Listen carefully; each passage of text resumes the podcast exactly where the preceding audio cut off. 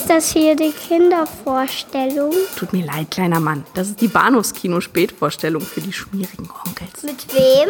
Mit Patrick Lohmeier und Daniel Gramsch.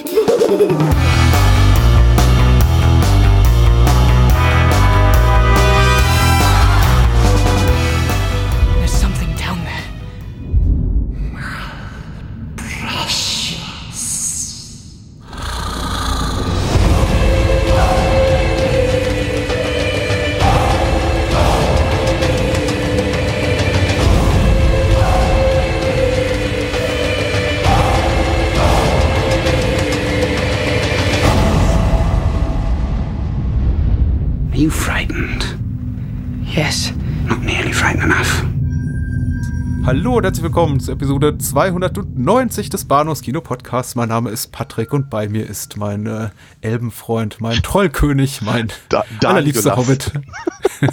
Danolas, sehr schön. Danonelas. Auch schön. Ja, Tag auch. ein Tag. Und wir haben heute ein ganz besonderes Programm, denn wir haben es ja so einfach gemacht und gesagt, oh, machen wir nur mal einen läppischen Genau. Film diese Woche. Jetzt sitzen wir doch auf einer Backe ab. Ja, korrekt.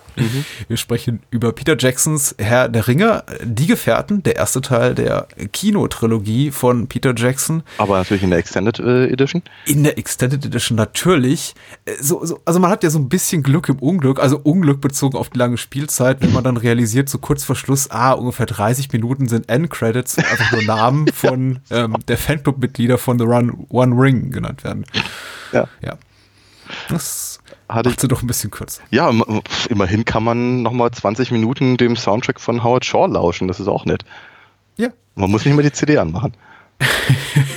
Was ich die Tage auch schon getan habe. Ja, ne? Zur, ich glaube, zur. Der geht aber auch ins ins Ohr, muss man mal ganz ehrlich sagen. Meine Familie hat Missfallen geäußert. Ich glaube, nachdem, nachdem er dann zum dritten oder vierten Mal lief, wurde dann gesagt, ja, jetzt doch vielleicht mal lieber wieder was anderes. Aber Okay.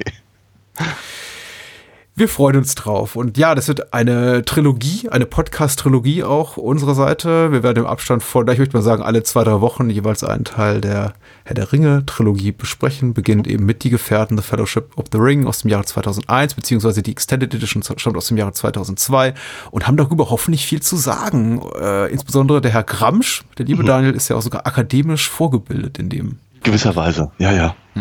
In gewisser Weise. Wie ich immer, wie ich immer an dieser Stelle wahnsinnig gerne erzähle, ich hatte, oh, ich weiß nicht mehr genau wann, ich glaube, es muss im Jahr 2008 gewesen sein, äh, das äh, zweifelhafte Vergnügen, ein Seminar zum Herrn der Ringe, also genau genommen zu der gesamten Tolkienschen Mittelerde-Geschichte absolvieren zu dürfen. Das heißt, wir haben den Hobbit haben wir gelesen, die drei äh, Herr der Ringe Bücher, wobei man ja auch davon ausgehen könnte, es ist ja vielleicht eigentlich nur ein Buch, aber eben in, auf, aus Papiergründen auf drei Teile ausgelegt oder vielleicht sind es auch sechs Bücher, weil immerhin hat jedes Buch irgendwie zwei Abschnitte und ne, man weiß es nicht so genau. Auf jeden Fall das, das und das Silmarillion noch gleich hinterher, weil es reicht, reicht offenkundig noch nicht. Ähm, mit einer anschließenden und abschließenden Hausarbeit. Ja, ist eine Weile her. Ich hoffe, ich erinnere mich noch dran. Du hast sie ja eben noch mal überflogen. Ja, ganz, ganz kurz, aber die war nicht vollständig. Ich weiß auch nicht, wo die abgelegt Und du musst das Ganze jetzt auch noch aus dem Englischen ins Deutsche übersetzen. Also mal gucken, was da noch ankommt. Da vermute ich jetzt wieder sehr, sehr viele Äs. Jemine. Entschuldigung, nee, ich weiß ja nie mehr drauf hin. In der Tat. Ähm, ich finde es aber, ich, ich, ich zitiere aber auch immer so gerne meinen, meinen alten Professor damals, der sagte, ähm, wenn man Tolkien liest, dann äh, wird die gesamte Brillanz, also praktisch der Genius des, des Autors, äh, fließt aus jedem einzelnen Wort, aus jedem Satz. Jeder Abschnitt ist so durchdacht und man merkt einfach, was da für eine unglaubliche Liebe und Kenntnis hintersteckt. Das ist ein, ein, ein, ein Meisterwerk der, der Literaturgeschichte, ein genrebestimmendes ähm, äh, Großwerk, das hat ja irgendwie noch, glaube ich, noch 20 ähm, verschiedene Bände von, von Tolkiens Sohn nachgezogen. Ja. Ich mag es nicht. Schloss, ja. Das fand ich großartig. Und es traf ehrlicherweise meinen persönlichen Punkt sehr genau. Ich mochte die Bücher nämlich auch nie. Und das ist vielleicht ein ganz guter Ansatz, denn ich wurde im Vorfeld dieser Aufnahme gefragt, äh, in den vergangenen Tagen ganze dreimal im immer gleichen Wortlaut, ja, was kann man über die Filme eigentlich noch Neues sagen? Hm. Und vermutlich haben all die Fragesteller recht. Denn ein kurzer Blick so zumindest auf die äh, Podcast- und YouTube-Content-Publisher und wie sie sich alle selber nennen, äh, O-Sphäre beweist, ja, es gibt so ungefähr gefühlte 40.000 Think Pieces, Essays, äh, Audioformate, Videoformate, Mhm. wo, wo jeder Aspekt dieser Filmreihe auch aus, auseinanderklamüsert wird. Mhm. Deswegen finde ich eben, ich hoffe, dass wir eben mit unserem äh, teils akademisch, teils sehr persönlich gefärbten Ansatz, den wir heute hier reinbringen und in den folgenden zwei Episoden da ein bisschen Neues leisten können. Und Vielleicht. ich meine, selbst wenn nicht, vielleicht auch einfach Menschen Freude oder die Lust darauf bereiten können, verschaffen können, sich die Filme nochmal anzugucken Genau. und Denn- sich mit bestimmten Aspekten auseinanderzusetzen. Absolut richtig, denn tatsächlich, die, die Filme haben mir immer deutlich besser gefallen. Ja, Zu, zu den Büchern habe ich den Zugang erst durch dieses Seminar gefunden, weil ich mich logischerweise mit bestimmten Sachen einfach ganz anders auseinandersetzen musste. ja. ähm, und habe dann dadurch eben viel, viel, viel, viel mehr Spaß auch dran gehabt. Die Filme haben mir ehrlicherweise beim ersten Mal schon gefallen. Ich mochte ja auch den Bakshi-Film sehr gerne, darüber hatten wir ja kurz vor Weihnachten gesprochen. Ja. Die Filme sind aber eben auch, glaube ich, in einem, zu einer ganz, ganz wichtigen Zeit entstanden und, und in, die, in die Kinos gekommen. Ich glaube, sie sind prägend für die filmische Erfahrung, vielleicht die filmische, ähm, wie sagt man, Sozialisierung Ja. von ganz, ganz vielen Leuten in unserem Alter oder vielleicht auch ein bisschen jünger durch auch die 16 DVDs, die pro Film rauskamen mit Making of und was nicht alles.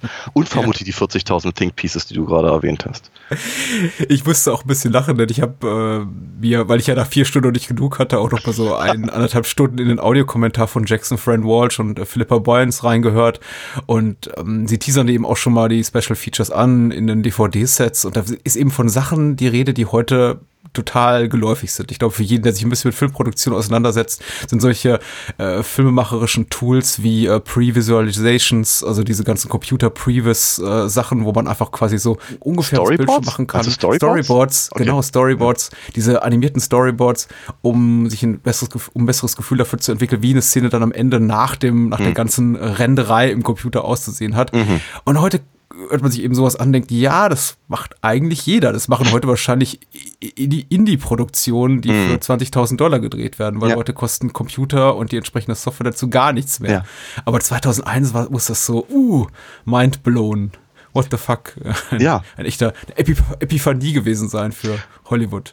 Und Ja. Neuseeland. Ja. Nicht, nicht zuletzt natürlich auch, weil man sehr genau sehen konnte, was da eben für Arbeit reingesteckt wurde. Man sie nachvollziehen konnte und sie sich ja auch gelohnt hat. Ne, Ich, erinnere, ich, ich erinnere mich immer noch an diese ganzen sehr hämischen Witze, die man über George Lucas' Prequel-Trilogie gerissen hat, indem man sagte, wozu brauchen wir ein Drehbuch, wir haben doch Computer. Und so, und, und, und Jackson hat halt gesagt, ja, ich habe auch Computer und ich mache was draus. Guck mal, und so habe ich es gemacht. Das war natürlich schon cool. Hm. Und ich glaube, es hat eben auch ganz viel Interesse überhaupt am, an, an, an, an, an modernem Filmemachen geschaffen. Ja, richtig. Darüber wird auch zu reden sein. Ich frage mich noch, das wird, dann werde ich da wahrscheinlich im Laufe unseres Gesprächs heute rausfinden, wie viel davon ich in welche Episode reinstecke, aber äh, mal sehen. Es hat auf jeden Fall äh, mich beflügelt, mich viel, viel mehr mit dem filmemacherischen Handwerk auseinanderzusetzen, was ich vorher kaum getan habe. Und ich muss auch gleich vorweg schicken, und tut mir leid, dass jetzt hier Buchpuristen wahrscheinlich wieder mit den Zähnen knirschen. Auch ich bin kein großer Fan der Buchreihe. Es war tatsächlich für mich, also es klingt jetzt ganz, ganz böse, aber streng genommen war es für mich, äh, beruht auf einer Art Gruppenzwang, dass ich Mm. überhaupt die Herr der Ringe Trilogie gelesen hatte. Ja. Denn ich hatte vorab den Hobbit gelesen, ich habe Spaß daran gehabt. Ich glaube, jeder hat Spaß mit dem Hobbit, denn es ist einfach ein vergleichsweise schmales, sehr, sehr unterhaltsames Buch. Jo. Und äh, ich sage ganz ehrlich, bei äh, schon schon bei Fellowship fing es bei mir schon auf Ja. Seite 100, 120 an zu knirschen. Sinne So- von, so- so spät. ich, ja. ja, ich merkte, das ist ähm, das ist eine Menge Landschaft, das sind eine Menge Charaktere, aber da ist so, Ja. passiert so verdammt doch mal wenig. Also, Ja. also man muss ja eine, eine große erste Differenz zu, des Films zur Romanvorlage ist ja, dass tatsächlich die ganzen äh, schon Ereignisse da in, in Hobbington oder Mhm. Hobbington, Ja. Hobbiton heißt das, glaube ich, im Original, im Buch stark verkürzt erscheinen auf Ja. einen Zeitraum von vielleicht zwei, drei Tagen, einer Klar. Woche. Man weiß nicht genau, wie lange äh, Gandalf unterwegs ist. Aber Im Buch sind mehrere das aber Jahre. eben Mhm. 17 Jahre, 18 Jahre? Ja, ja, eine ganze Weile auf jeden Fall. Ja. Es ist eben aber auch wirklich schwer. Ich meine, ich, ähnliche Geschichte. Ich hatte den Hobbit, äh, oder der kleine Hobbit, wie es natürlich im Buchform bei uns immer hieß, eben auch schon als Kind. Ich habe es nicht gelesen, weil es hat mich gegruselt, weil vorne drauf waren. Ich, glaub- ich glaube, es sollte Smaug sein. Also für mich sah es Ja. immer aus wie ein Krokodil und, und eine Spinne. Fand ich oll. Habe ich als Kind irgendwie mal ganz nach hinten gelegt zu den Büchern, wollte ich nicht lesen. Irgendwann genau der Gruppenzwang. Ne? Wir fingen alle an, Anfang der 90er äh, Fantasy-Romane zu lesen. Ja, natürlich. Und alle anderen haben den Herrn der Ringe gelesen. Ich nicht. Ich habe andere Sachen gelesen. Ich fing halt gleich mit Michael Moorcock an und sowas, die, sagen wir mal, sich eben auch ganz klar gegen Tolkien und Tolkiensche Fantasy positioniert haben. Oder Leute wie Stephen Donaldson, die eben sehr wohl das aufgenommen haben in irgendeiner Form, aber modernisierten und da noch ganz viel psychologisches Zeug reingebracht haben und sowas. Das heißt also, als ich irgendwann mal dann dem Gruppenzwang nachgab und sagte, na gut, jetzt lese ich das auch mal, habe ich mich durchgekämpft.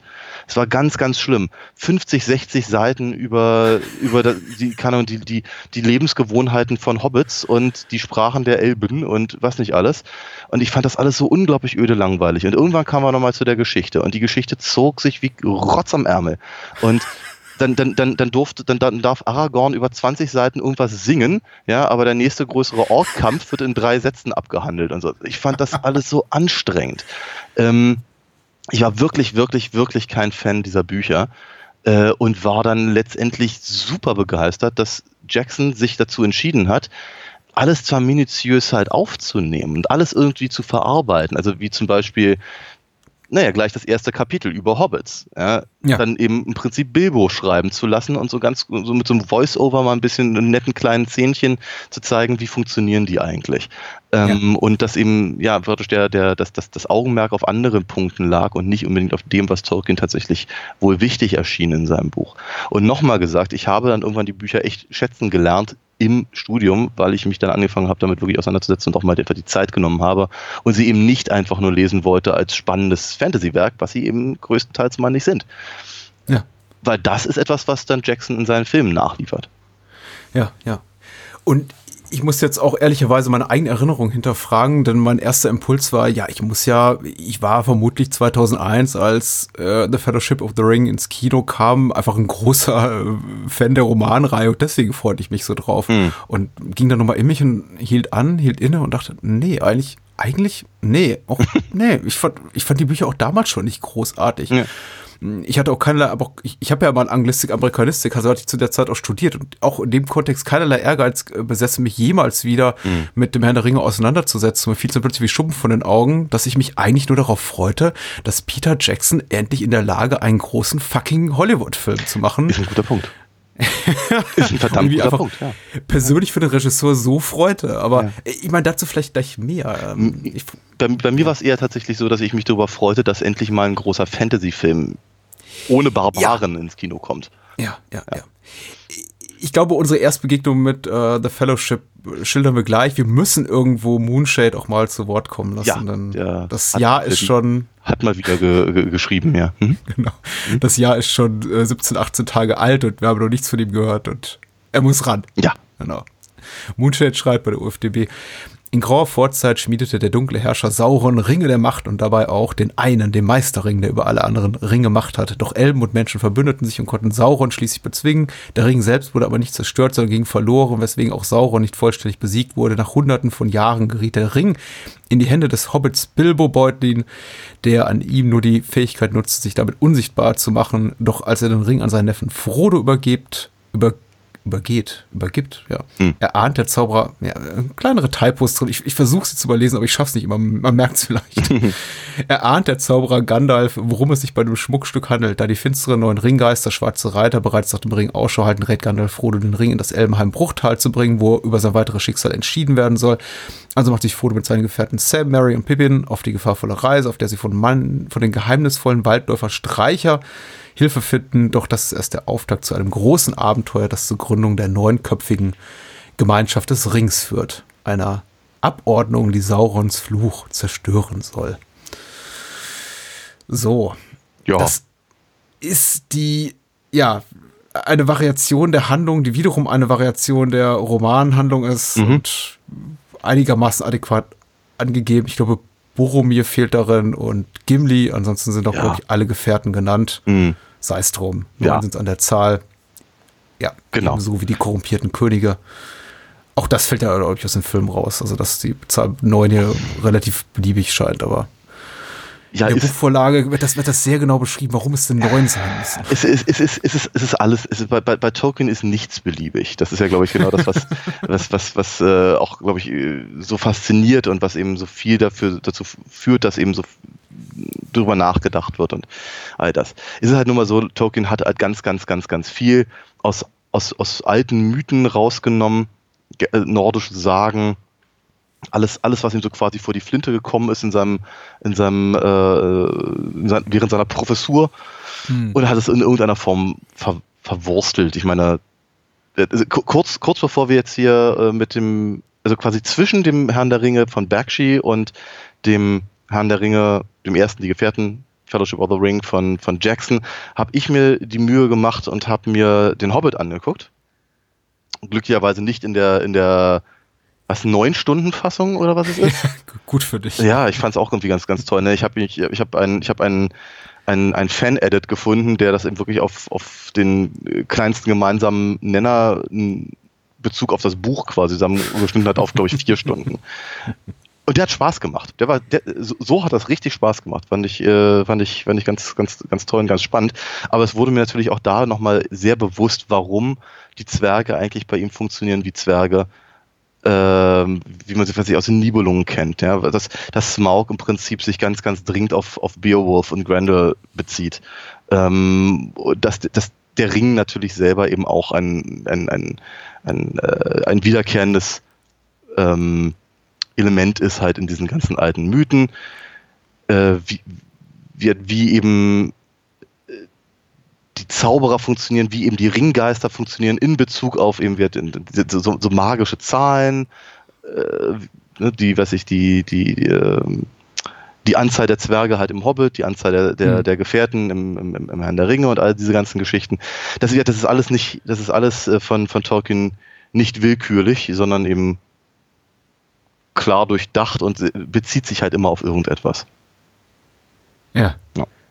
Genauso wie was ich das, das Boromir. Ich glaube, ich glaub, ich glaub, nach, nach all den Jahren können wir spoilern, ohne es anzusagen, oder? Natürlich. Gut, okay. Also, dass, dass, dass Boromir zum Schluss in Zorn von Gondor stößt, äh, bezieht sich natürlich direkt auf äh, die, die Geschichte von Roland, dem Paladin von Karl dem Großen, der ihn vor den, vor den äh, ankommenden Spaniern, glaube ich, in irgendeiner Form warnt auf die Art und Weise und so. Also, also der, der, der, der liebe gute alte Tolkien, der kannte eben seine, seine Legenden. Ja, einerseits ist das Buch, ist die, ist die Romanvorlage, soweit meine, soweit meine Erinnerung mich dort trägt, einerseits fast ja klassisch, nein, eher nein, klassizistisch in ihrer, Mhm. in ihrer Machart. Ähm, dann wiederum äh, gilt natürlich äh, die, die, die Romantrilogie, also Tolkien hat das ja gar nicht so geplant, genau. Ich glaube, es war sein Verleger, der sagte, das macht doch drei wunderbare Bücher, also warum nicht auf, auf, aufsplitten, lässt sich auch leichter binden. Ja, vor Äh, allem, gilt- vor, vor, vor allem hat, er, hat er einfach nicht genug Papier gehabt, um alles in einem Band zu Ja. bringen.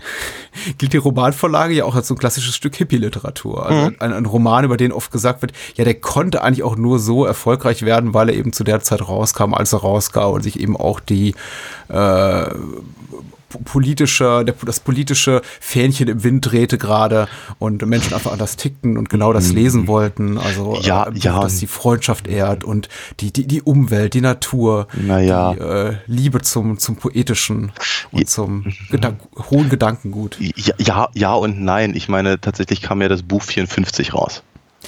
Ja, G- Hat aber dann erst so richtig Popularität gefunden. Richtig. Und, ähm, genau. richtig, weil er aber eben natürlich auch clever genug ist, äh, eben ganz, ganz viele unterschiedliche Aspekte reinzubringen. Ich glaube, wir werden, wir werden das auch später bekommen.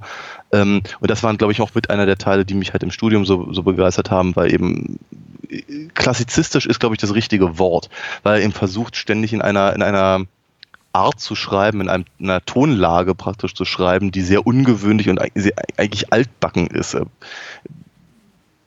Ja, Ja. Er, hat stimmt. im, im Prinzip schreibt er wie vor 200 Jahren. Aber dann bringt er eben auch, bringt er aber eben Konzepte rein, die es eben wohl vor 200 Jahren so nicht, nicht, nicht gab oder die ihm so nicht reingekommen wären. Und dann bringt er natürlich einfach auch Figuren rein, die sich dieser, diesem, diesem ein, oder selbstgesetzten Kontext eben komplett entziehen. Die einfach anders funktionieren als der Rest der, der Welt, die er da aufbaut. Saruman ist zum Beispiel so ein Punkt. Ganz, ganz dringend, ich glaube, da werden wir vielleicht drüber reden, wenn wir über den dritten Film sprechen. Ähm, der, der, der, passt halt so von seiner, von seiner Art und Weise, wie er zumindest im Buch präsentiert wird, gar nicht da rein. Der Ring selber ist übrigens auch so ein Punkt. Und ähm, das ist eben etwas, über das sich, über das sich Jackson in gewisser Weise hinwegsetzt. Indem er, ich meine, wir hatten das auch neulich, als wir über den Bakshi geredet haben, indem er sich eben sehr, sehr der, der äh, überlieferten Darstellung halt annimmt. Ne, die, die, die Hobbits und die Zauberer und die El, ich will mal Elfen sagen, die Elben auf Deutsch, ich, Ja. ich, ich kenne es halt vor allem auf Englisch, deswegen, also die Elben, ähm, und, und, und wer da also rumrennt, die sehen eben ehrlicherweise aus wie auf den ganzen Gemälden, die halt seit 54 irgendwie mal gemacht wurden, auf irgendwelchen Wandkalendern und auf die sich eben auch Bakshi bezogen hat. Mhm. Das heißt praktisch, also er, er rein, rein visuell erfindet Jackson eben das Rad überhaupt nicht neu. Er macht es ein bisschen nein, schöner, aber er bezieht sich eben klar auf die Tradition der Darstellung der, des Herrn der Ringe. Das, und diese Darstellung, ich weiß nicht, woher die kommt, die mag vielleicht aus der Hippie-Kultur kommen in irgendeiner Form, aber sie bezieht sich auf keinen Fall auf das, was Tolkien beschreibt. Ja. Ja, weil eigentlich, eigentlich sind halt die Hobbits alles kleine äh, edwardianische Engländer. Natürlich. Ja, mit, natürlich. mit drei, dreimal am Tag Post und fünfmal am Tag Essen. Alles sehr, Mhm. sehr geregelt und der, der, Garten ist hübsch gepflegt. Und ich meine, das, das Verhältnis zwischen, ich finde das ja ganz, ganz, ganz witzig, dass sie da sehr, sehr drauf rumreiten, dass dieses, diese, diese innige Freundschaft zwischen Sam und Frodo, Ja. äh, die in den Filmen ja auch zu dem einen oder anderen sehr despektierlichen Meme geführt haben, haben äh, ist, im, ist im Buch eine etwas andere. Ich meine, sie ist innig und ja, es ist eine Freundschaft, aber es ist eher die, das, das, Verhältnis zwischen Phileas Fogg und Passepartout. Ja, Ja. sie sind, sind, sind, sind, sind, sind, sind Herr und Diener und, und, und haben damit eine ganz, ganz klare hierarchische Ordnung und äh, Umgang miteinander, auch wenn sie sich halt sehr, sehr mögen und füreinander da sind. Und je, je länger die Geschichte voranschreitet, umso ähm, interessanter wird auch dieser Aspekt, auch also sowohl im Buch als auch im Film. Ähm, und dennoch ist es aber so, dass halt dass das eben zum Beispiel auch eine Darstellung ist, die halt aus, bei Jackson halt komplett fehlt. Ja, ja. Also summa summarum möchte ich sagen, also mein Eindruck ist, dass Jackson und seine Co-Autorin Flipper Boyens und Fran Walsh die Romanvorlage tatsächlich zum Positiven hin adaptiert haben, Mhm. im Sinne von, so funktioniert das besser als Film. Auf jeden Fall. Es gibt, es gibt kaum eine, keine Entscheidung, Charaktere zu adaptieren in einer alternativen Art und Weise, von der ich sage, ja, das äh, sollte jetzt aber auch nicht so sein. Klar gibt's die Momente hier und da, denen ich sage, ja, okay, äh, Mary und Pippin sind mir ein bisschen zu plakativ, Comic Relief. Ja. Ich hätte, hätte eine größere emotionale Verbindung zu ihnen, wenn sie eben nicht den ganzen ersten Film hindurch eigentlich nur Chargieren. komische Sprüche chargieren und lustige Sprüche über ihren äh, großen Appetit klopfen würden, dann wäre der zweite Teil vor allem, wo, sie- wo sie eben eine sehr tragende Rolle spielen, noch ein bisschen gewichtiger. Ja. Aber, Wo, wo, wo, wobei, wobei die, die Entwicklung ist ja, ist ja interessant. Ne? Also durchaus, ähm, äh, wenn, wenn man das eben tatsächlich als ein, ein, eine große Geschichte sieht, dann ist es schon nicht uninteressant, dass eben, was eben Ja. gerade aus diesen beiden Comic Relief Figuren letztendlich gemacht wird. Also von daher kann ich auch diese Entscheidung durchaus verstehen. Ich sehe aber ganz genau, Es- was du meinst. es ist eben anders. Es ist, also, ich weiß nicht, wie ich es auf den Punkt bringen soll. Ich äh, sollte mir vielleicht solche Gedanken einfach mal niederschreiben in Zukunft, die dann einfach ablesen. Mhm. Aber meine Wahrnehmung vom ersten Herr der Ringe-Film war erstmal, oh, eine Offenbarung, oh, ein großer Film von Peter Jackson, oh, dass überhaupt ein Studio für sowas Geld ausgibt. Ein Studio, das auch noch eine so mittelgroße Größe hat wie New Line Cinema, dass es, wenn dieser Film gefloppt wäre, wahrscheinlich am Ende gewesen wäre finanziell. Ja. Da hätten sie wahrscheinlich sagen müssen, okay, wir bringen die noch irgendwie raus, aber dann packen wir ein. Also, Ich glaube nicht, dass der Film hat flop, floppen können. Ja, dann wäre das United Artists nach Heaven's Gate gewesen oder so. Aber ich glaube ich glaub, ich glaub das nicht. Das, der Film, der Film Also so, so in, in meiner ganz persönlichen Wahrnehmungsblase wurde das, äh, du hast es vorhin ganz richtig gesagt, hey, Peter Jackson macht einen großen Film. Das ist der eine Punkt. Und dann auf der, auf der anderen Seite, hey, endlich, endlich eine richtige Verfilmung vom, vom Herrn der Ringe. Aber auf Peter Jackson hat niemand gewartet zu diesem Zeitpunkt. Er hatte einen Studienfilm Nicht- zuvor gemacht, nicht das war in The dem- Frighteners und der war brutal gefloppt. ja, natürlich nicht, nicht, nicht in im großen Mainstream, das ist richtig, das ist wahr.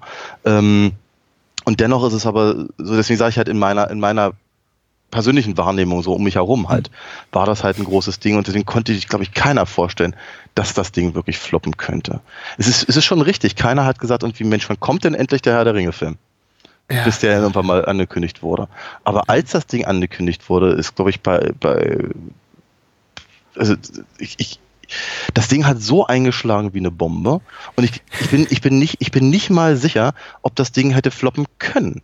Weil wir, die Leute sind wie blöde da reingerannt. Und äh, eine, ab, abgesehen, abgesehen von dieser, von was wir vorhin schon hatten, dieses, äh, die, das Interesse am Filmemachen wurde dadurch auch geweckt, durch die Extended Editions, durch die ganzen Specials.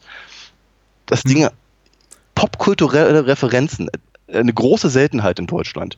Kannst du jederzeit machen, indem du es in irgendeiner Form mit dem Herrn der Ringe ver verbindest. Keine Ahnung. Und einer lässt einen fahren und, und jemand redet über das Horn von Gondor. Jeder versteht's. Jeder versteht's. Vielleicht- Sagt einfach nur mein Schatz, alle verstehen's. Es ist, es ist, weißt du, das Ding ist wirklich riesengroß. Immer noch. An der Stelle sollten wir vielleicht einen Blick zurückwerfen, bevor wir uns dem filmischen Text äh, nähern und auch seinen Verbindungen, aber eben auch Differenzen zur, zur, zur literarischen Text. Und ich möchte dich einfach fragen, wie war dein Filmerlebnis, deine Filmwahrnehmung? Ich gehe davon aus, du warst dann auch im Kino drin. Ja, ich habe sie alle drei im Kino Dezember gesehen, ja. 2001, als der Film rauskam, vielleicht auch schon vorher und danach. Wie, wa- was war das für eine Zeit und wie hast du es wahrgenommen, den Film? wie gesagt, ich es ist nicht so, als hätte ich da wirklich drauf gewartet. Ja, ich war, ich glaube, als das Ding rauskam, haben sie gerade den Bakshi-Film auf DVD rausgegeben, vermutlich deswegen, wie man es ja gerne mal so hat. Und darauf war ich heiß. Die Mensch, den habe ich vor vielen Jahren mal irgendwie auf Sat 1 gesehen, den möchte ich gerne mal wieder sehen. Und dann fingen sie halt an mit der mit, mit, mit, der, mit der Fernsehwerbung und was nicht alles. Und man hat halt sehr, sehr viel davon gesehen und dachte mir, das sieht aber toll aus. Und ich war ja ein alter Fantasy-Leser, auch wenn es zu dem Zeitpunkt stark zurückgegangen war. Und darauf hatte ich mich dann sehr gefreut. Fand ich schon cool. Und wie hat Peter Jackson nicht zuletzt durch, durch, durch Frighteners und durch ähm, äh, Braindead war schon, war, war, war eine Hausnummer. Dachte mir, das, das, das, ist, das ist interessant, das sollte man sich dringend angucken ich, ich weiß nicht genau, wie wahnsinnig heiß ich von alleine war. Wie gesagt, alles um mich rum war heiß drauf. Entsprechend hat mich das auch in gewisser Weise angesteckt. Also habe ich den im Kino gesehen. Und ich war rein visuell komplett weggeblasen. Das Ding sieht einfach mal verdammt gut aus. Das ist irrsinnig. Ich dachte mir, das ist so, so, so muss ein Fantasy-Film aussehen. Die Musik von Howard Shaw ging mir nicht mehr aus dem Ohr über, keine Ahnung, Wochen ähm, die ja, das war, das war, das war schon eine filmische Offenbarung. Und trotzdem habe ich aber auch sofort gesehen, ah, guck mal, hier, hat- hier orientiert er sich an Bakshi. Ah, guck mal, da hat er was übernommen. Weil ich ja auch grundsätzlich, ich habe ja immer den Bakshi-Film immer so in Schutz genommen. Alles um mich herum mochte den nicht. Ich fand den damals super. Ähm, und ich habe dann erstmal eine ganze Menge Zeit damit verbracht, den Leuten zu zeigen, wie sehr sich die beiden aufeinander beziehen. Und ähm, muss aber auch immer wieder sagen, gerade das erste Buch, gerade der erste Teil der Geschichte, auch im Bakshi-Film, auch bei Jackson, finde ich relativ belanglos. Ich finde die Story nicht so wahnsinnig spannend, nicht so interessant. Ich sehe, dass sie wichtig ist, um das alles ins Rollen zu bringen und das Jackson macht das auch ganz, ganz toll, um eben das auch verkürzt zu bringen und trotzdem alle Aspekte reinzubringen, die, die, die, die wichtig sind. Gerade in der Extended Edition ist es nicht so, als würde irgendwie was. Ich weiß nicht, es ist nicht so, als würde was fehlen, es ist nicht so, als wäre zu viel drin, es ist nicht, es ist nicht, es ist nicht super werkgetreu, aber gleichzeitig ist es aber, es ist einfach, eine, es ist eine wahnsinnig gute Adaption, muss man ganz einfach Mhm. sagen. So, und ähm, dennoch habe ich halt die ganze Zeit gesagt, ich hoffe bald, dass der zweite rauskommt, damit wir zu dem Teil der Geschichte kommen, den ich interessanter finde, nämlich wenn die Gefährten getrennt sind. Hm. Das ist ein bisschen wie bei Star Wars, ehrlicherweise. Du du hast schon ein, zwei Mal von deinen Erlebnissen rund um die Veröffentlichung von The Phantom Menace äh, gesprochen und welche Bürden du da auf dich genommen hast, um einfach ganz, ganz vorne dran zu sein, wenn der Film dann in die Kinos kommt. Ja. Der Erste zu sein, der da wirklich im, im Kino sitzt. Mhm.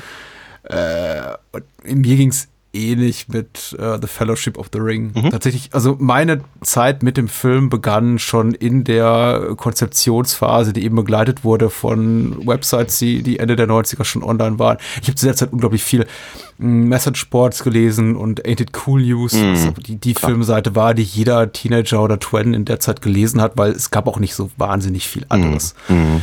Äh, und, und da waren dann eben immer Set Reports von Harry Knowles und seinen ganzen Autoren, die, die da rumschwirrten um Jackson. Und es war, wurde aber auch immer wieder kommentiert mit, ja, ich glaube nicht, dass irgendjemand einen guten Fantasy-Film machen kann. Was war der letzte gute Fantasy-Film? Ach ja, hier 92, dies und das. Ja, kannst du ja nicht ernst nehmen. Ach, guck mal, lustige Ohren, äh, haarige Füße. Ach, pipapo. Also es war, es gab eigentlich schon, es gab einen riesigen Backlash zu Beginn. Das ist eine relativ konkrete Erinnerung, die ich habe, als äh, Ain't It Cool News anfing darüber zu berichten, so 98 rum. Das war ein Jahr circa nachdem äh, Jackson zum ersten Mal mit seinem King Kong Remake gescheitert war bei Universal und gesagt hat, okay, dann gehe ich eben zu, ich glaube dam damals zu Miramax und mache Herr der Ringe. Und dann sagte Miramax auch irgendwann, nee, passt nicht in einen Film, verkaufen wir die Rechte weiter, New Line.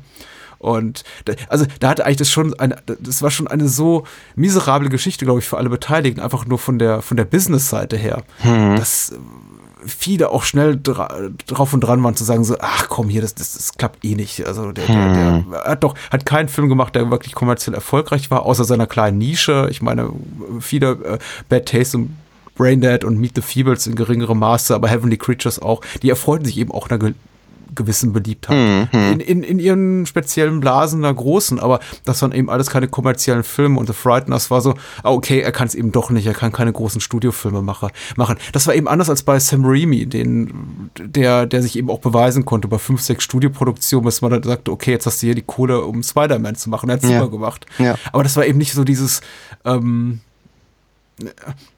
der hatte eine richtige, eine, eine Journey hinter sich, eine, Mhm. eine, auch als Filmemacher. Der, der, der kam aus dem Kleinen, aber schon Evil Dead 2 wurde von Dino De Laurentiis produziert Mhm. und dann ging es eben immer so weiter, die Budgets wurden größer und dann hat er am Ende eben einen großen Studiofilm machen können für Sony. Und Mhm. der ist super. Aber bei Jax war das so, der war eine vollkommen unbekannte Größe. Mhm. Und es wurde unglaublich viel darüber spekuliert und ich habe das wirklich gebannt verfolgt, gespannt verfolgt. Und als der Film dann ins Kino kam, hatte ich wirklich gefühlt schon ewig damit gelebt und ich habe so für Jackson einfach gefiebert, Mhm. dass, es, dass es klappt, dass ich de- der Erste war, der dann auch in so einer Mitternachtspremiere war und es hat mich komplett umgehauen. Mhm. Weil ich glaube nicht mal, weil mich der Film so überrascht hat. Ich habe das Gefühl, ich bin mit dem Film bereits eh nichts vertraut. Ich Ja. habe die ganzen Miniaturen schon irgendwo gesehen, Setfotos, äh, Storyboards, das Wort, auf das ich vorher nicht gekommen bin. Ja.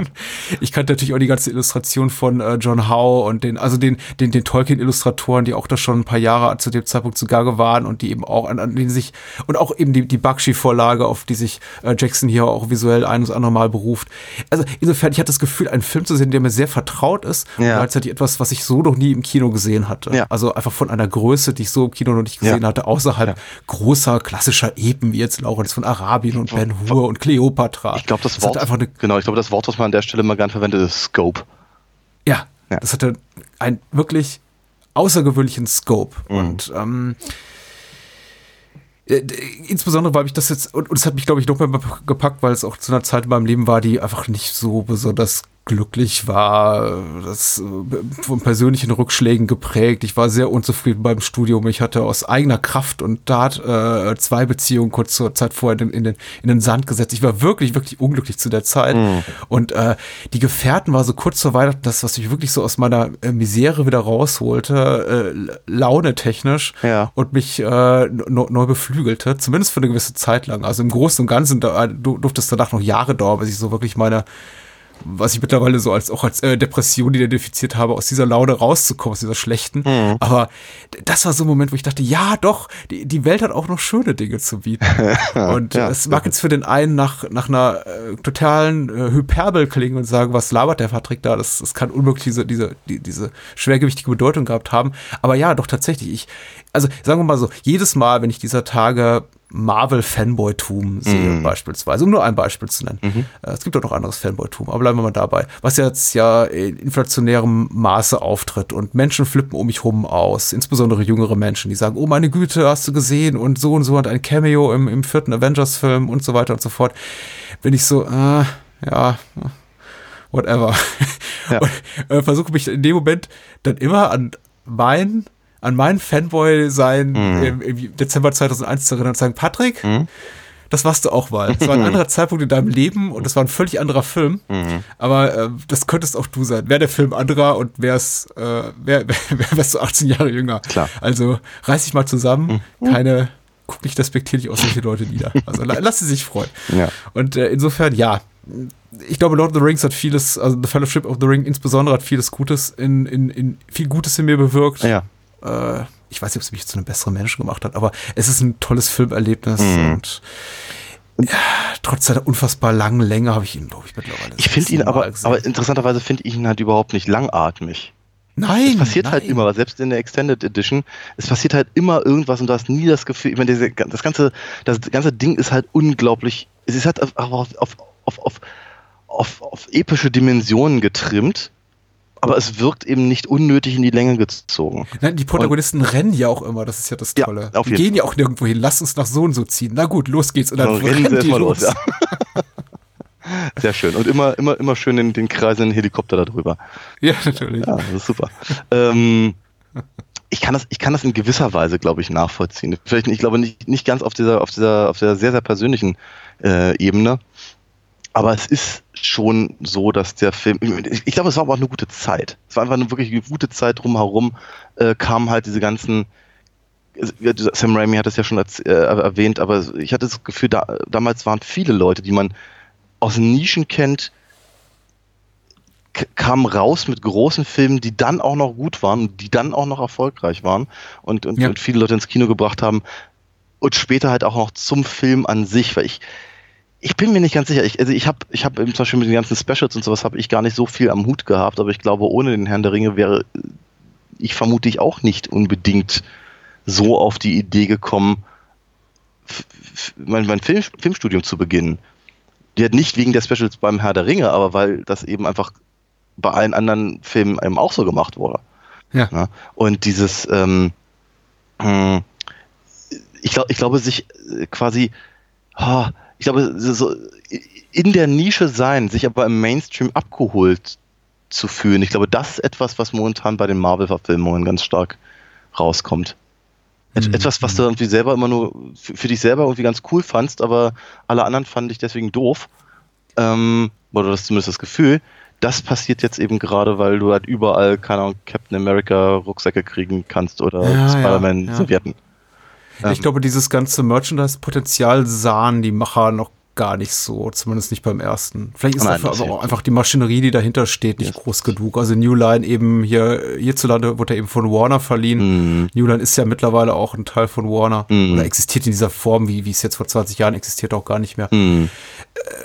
Das gab es da einfach noch nicht so extrem. Mhm. Und das ist auch, auch ein Unterschied, glaube ich, in unserer beider Wahrnehmung, weil du eben sagtest, äh, Herr der Ringe war auch, als es rauskam, omnipräsent für dich im Sinne von jeder will sehen. Mhm. Ich war eben sehr, sehr alleine mit dem Film, muss ich Mhm, sagen. Ich, okay. ich, ich habe eben zu der Zeit mein, mein Literaturstudium vollzogen in, in, in Bayreuth. Alle, ich, ich habe mit Mühe und Not eine Person gefunden, die mit mir ins Kino ist, Hm. äh, weil, weil keiner Lust hatte auf diesen Film. Krass. Weil genau diese Sachen kamen wie, ach, lustig, angeklebte Ohren, Zwerge.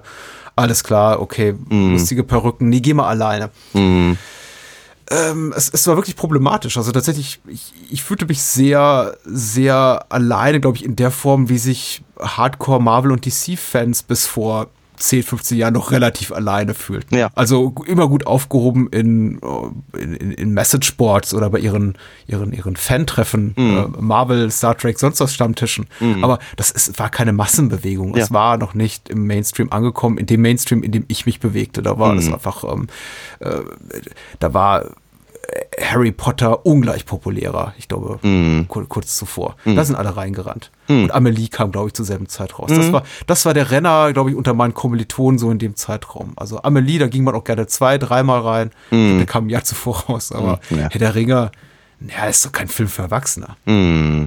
Seltsam, aber na gut, okay. Dann wird ich, ich Das bringt auch keinem Hörer was, wenn ich das jetzt erzähle. Nee, ich- ich wollte find das- mal zum Besten geben. ich, ich, du, ich, find- ich finde das, ich finde das natürlich, ich finde das trotzdem hochinteressant. Ich finde das hochinteressant, weil ich, äh, ich, seh- ich sehe halt schon Parallelen, ne? Also auch, auch, ähm, auch zu, nur ehrlicherweise zu früheren Hypes oder, oder, oder späteren Erfolgsreihen. Ähm, denke mal, ist, ich, ich, ich habe ich hab schon das Gefühl, dass so die Jahre so 2000 bis 2000, na, sagen wir mal, drei vielleicht, also vielleicht kann man sogar noch sagen, vielleicht kann man sogar 99 noch mit reinziehen. Ähm, ich glaube, da hat sich eine ganze Menge getan. Da ist so ein, da ist so ein, da ist so ein gewisser Umbruch, ähm, was, was so die Bewertung von auch einer ganz bestimmten Art von Genre-Kino angeht. Ob das eben, was ich die Matrix-Filme sind, oder eben oder die X-Men-Filme, Herr der Ringe, Spider-Man, diese ganzen Sachen, die halt im, etwa in diesem, in diesem vier, fünf Jahre Spektrum halt rauskamen, Mhm. die, glaube ich, auch ganz massiv dafür gesorgt haben, dass eben bestimmte Genres eben nicht mehr so wahrgenommen wurden wie noch in den 20, 30 Jahren davor, so wie, wie ich damit war, äh, aufgewachsen bin. Hm. Ja. Und wir, ist noch, ich glaube, es ist halt noch ein weiterer Aspekt dafür, warum der Herr der Ringe und die Gefährten im Speziellen ähm, so einen einflussreichen äh, Film darstellen. Ja. Also ein Phänomen darstellen, wollte ich glaube ich eigentlich eher Ja. sagen. er er ist natürlich als Film singulär ein, ein singuläres, singulär tolles Ereignis in der, der Form, wie er existiert. Aber er ist natürlich Teil einer Bewegung, da gebe ich dir absolut recht. Er ist Teil dieser, dieser, dieser Mainstreamisierung von, ja, Genre-Kino äh, bestimmter, ja, einer, bestimmten Machart, die dort gerade Einzug in Hollywood, dass es plötzlich Filme gab, von denen man noch vor zwei, drei Jahren gesagt hatte, ja, in solche Sachen gehen nicht nur Menschen ins Kino, es gehen aber Millionen ins Kino und finden die auch noch gut, die sind auch noch gut gemacht. Ja. Es gibt plötzlich einen guten Spider-Man-Film, oh, es gibt einen guten X-Men-Film. Wer sind eigentlich die X-Men? Ach, okay, äh, auch Superhelden in lustigen Kostümen. Äh, bei Harry Potter war es eine weniger große Überraschung, Klar. weil das basierte eben auf einem auf, auf, auf einer Bestseller-Romanvorlage. Da war, glaube ich, der Erfolg leichter kalkulierbar. Aber in, also ich möchte sagen, weil es eben auch also, äh, Tolkien-Leser sind die unbekanntere Größe, weil das ist eben ein Buch auch, das in seiner Popularität sehr stark äh, also immer, immer, immer im, im, im Kommen und Gehen war, im Sinken äh, und, und, und, und Steigen. Es, eine Zeit lang war es total heiß, Tolkien zu lesen, und Ja. Herr der Ringe insbesondere. Dann hat es so ein bisschen an Popularität verloren.